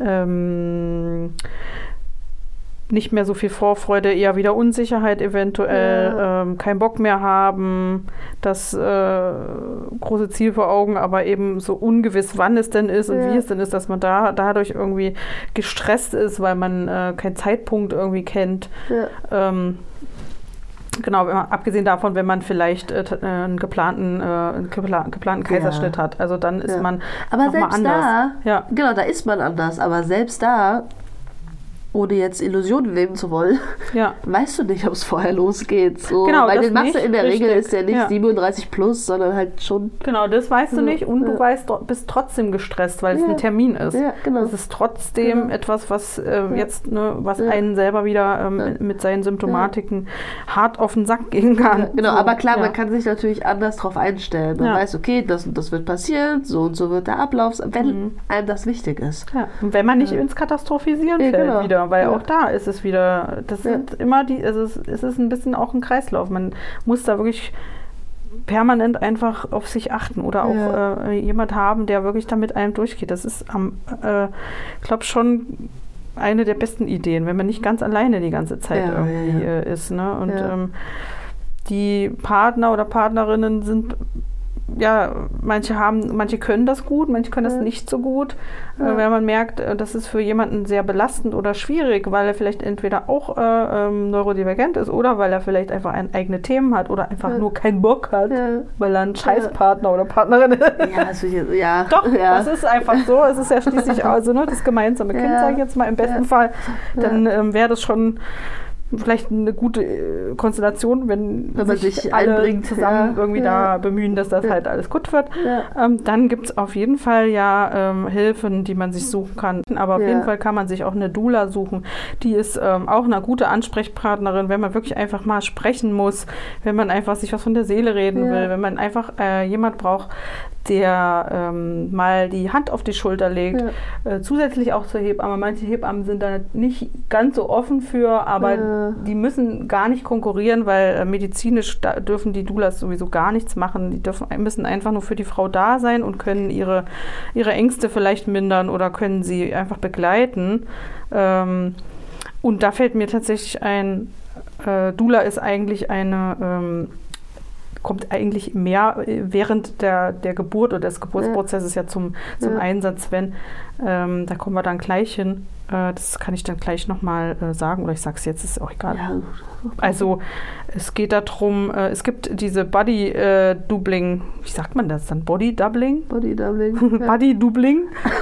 Body-Doubling-Methode, genau, nennt sich das äh, für ADSlerInnen, dass man Dinge gemeinsam äh, tut oder dass eine Person quasi anwesend ist, die auch etwas tut, damit man ähm, dabei bleiben kann Ja. und fokussierter sein Ja. kann. Das kann entweder sein, dass man äh, Coworking Space äh, benutzt, also so im Alltag, dass man einfach zusammen, also es gibt äh, mittlerweile Gruppen auf Insta, die sich verabreden zum Live-Aufräumen, also die machen Ja. quasi äh, Livestream, eine Stunde räumen sie ihre Küche gemeinsam Ja. auf. Funktioniert richtig super, weil wir alle wissen, wie nervig also diese Sachen Ja. sind und, und wie ähm, unfokussiert man ist.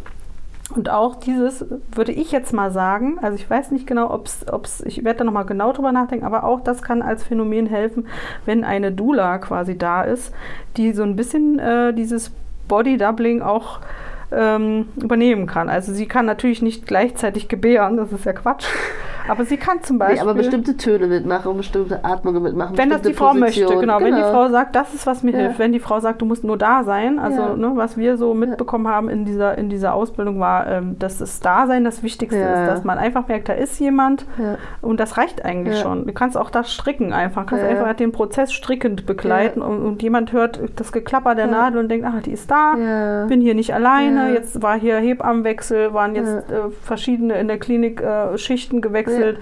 Eine Person ist immer da, nämlich Ja. die Doula. Das ist die, die dabei ist und die vielleicht auch mal äh, den Partner oder die Partnerin einfach ablösen kann oder sagen kann, äh, oder, oder gemeinsam einfach da durchgehen Ja. kann. Das heißt nicht, dass Ja. man nur, ähm, äh, also das, das ersetzt nicht Partner oder Partnerin, das kann Ja.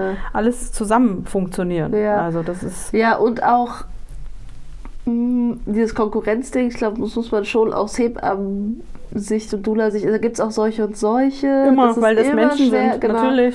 Ähm, was ist sonst noch? Und es, man muss es selber bezahlen. Ja, das ist halt natürlich. leider was, Ja. was, was nicht von Krankenkassen übernommen wird. Ähm, was es als Alternative gibt, sind Beleghebammen. Die gibt es Ja. aber wieder Ja. nicht überall. Und auch wenn es sie gibt, heißt, die sind nicht unbedingt, also die haben einfach wenig Kapazitäten. Ähm, aber wenn man sich früh, früh, frühzeitig kümmert, findet Ja. man, gerade in Großstädten findet man meistens eine.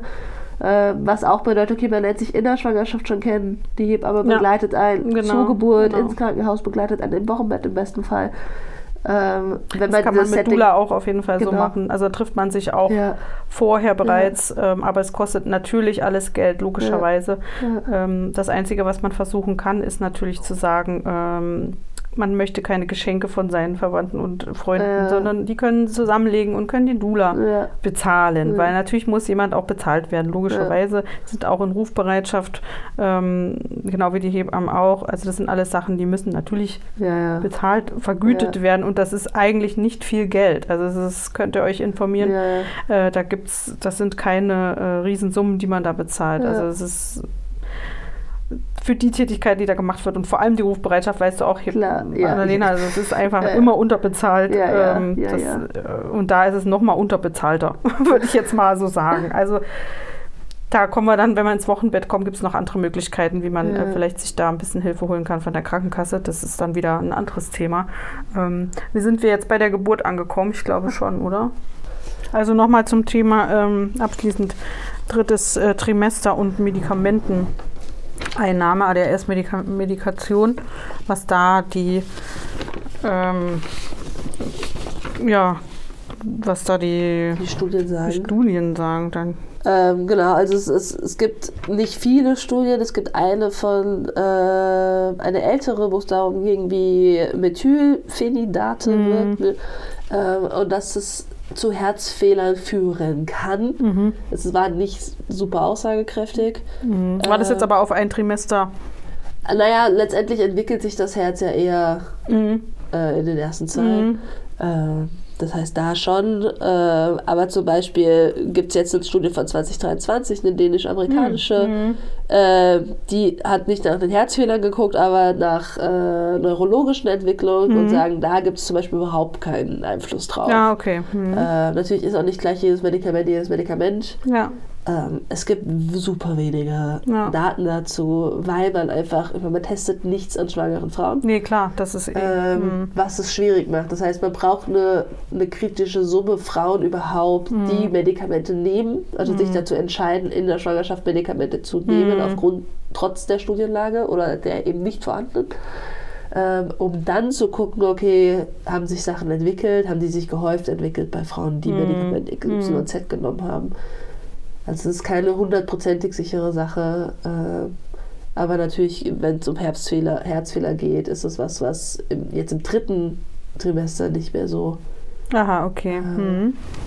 kritisch zu sehen ist. Genau. Muss man gucken, ob man es braucht oder ob man halt sich immer noch stabil fühlt und sagt, oh, alles ist super. Ja. Und wenn man da jetzt äh, auf die, was ich denn Bein am, am Mikrofon? Nein, ich kann nicht still Kannst du dich mal still Kann nicht still sitzen, nein. Himmel, Herrgott nochmal.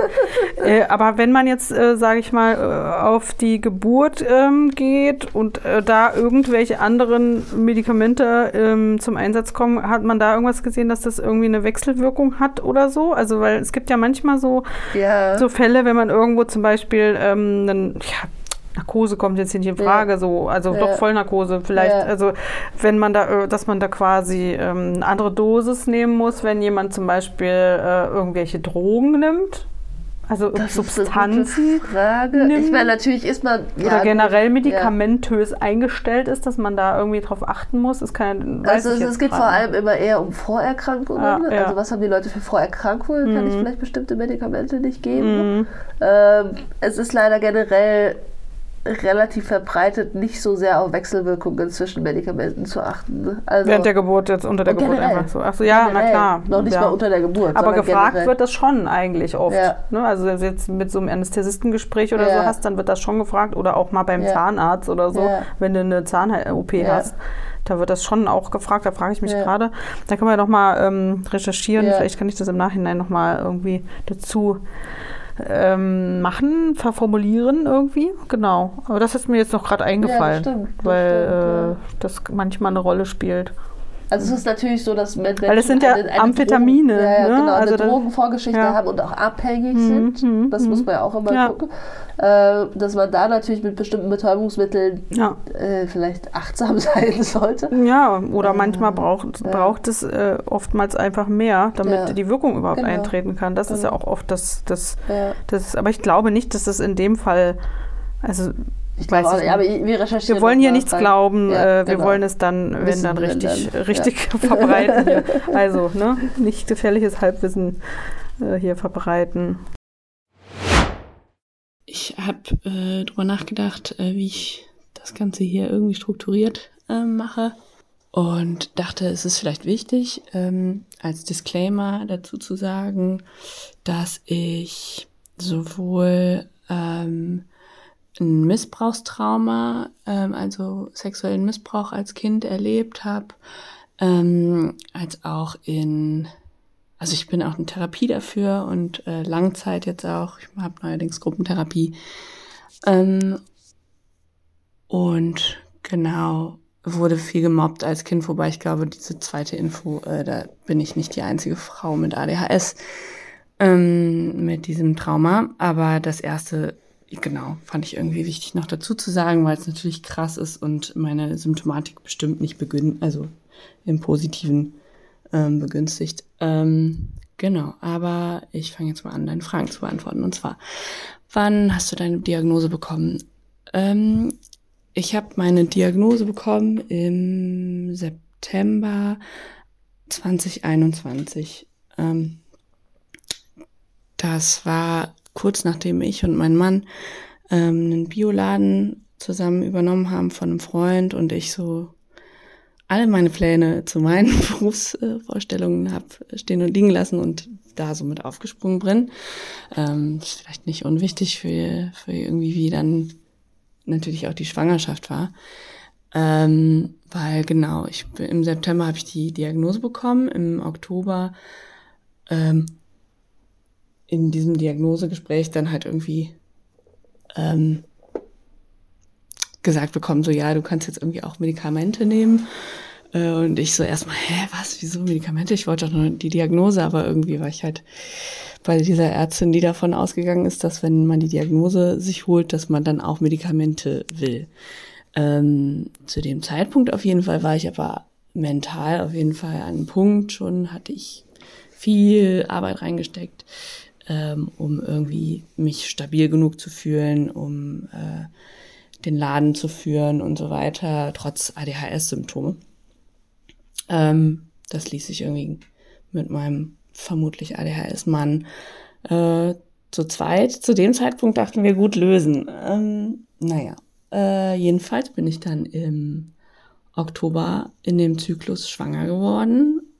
Ähm, und ähm, genau, also ja, ich wusste schon vor meiner Schwangerschaft äh, von meiner ADHS und war vielleicht nicht untypisch für Leute, die sich per Instagram erstmal selbst diagnostizieren, ähm, einfach Monate vorher schon so hardcore im Hyperfokus gewesen, ähm, was die Diagnosekriterien anbelangt. Ähm, eigentlich war mir von Anfang an klar, sobald ich irgendwie von ADHS mehr gelesen hatte, dass das das ist. Ähm, aber genau, halt irgendwie, man ich glaube, so geht's ja auch vielen. Ich hatte dann auf jeden Fall diesen Vorlauf äh, vor der Diagnostik, dass ich dachte, aber was, ähm, wenn ich mich jetzt schon so sehr darauf konzentriert habe und irgendwie äh, so quasi autosuggestiv mir nur, nur einreden will, dass das ADHS ist. Aber eigentlich bin ich doch eine faule Socke. So. Äh, und alles, was man sich sonst noch so erzählt, oft als ADHSlerin. Ähm, hast du darüber nachgedacht, ob es einen Einfluss auf diese Zeit haben könnte? Ähm, ja, auf jeden Fall. Ähm, aber ich glaube, zu dem Zeitpunkt kann ich nicht sagen, dass äh, ja, jetzt bis auf halt, genau, dann kann ich halt jetzt erstmal die nächsten Monate keine Medikamente auf, äh, ausprobieren. Aber ist ja eh nicht so schlimm, passt schon. Ähm, genau.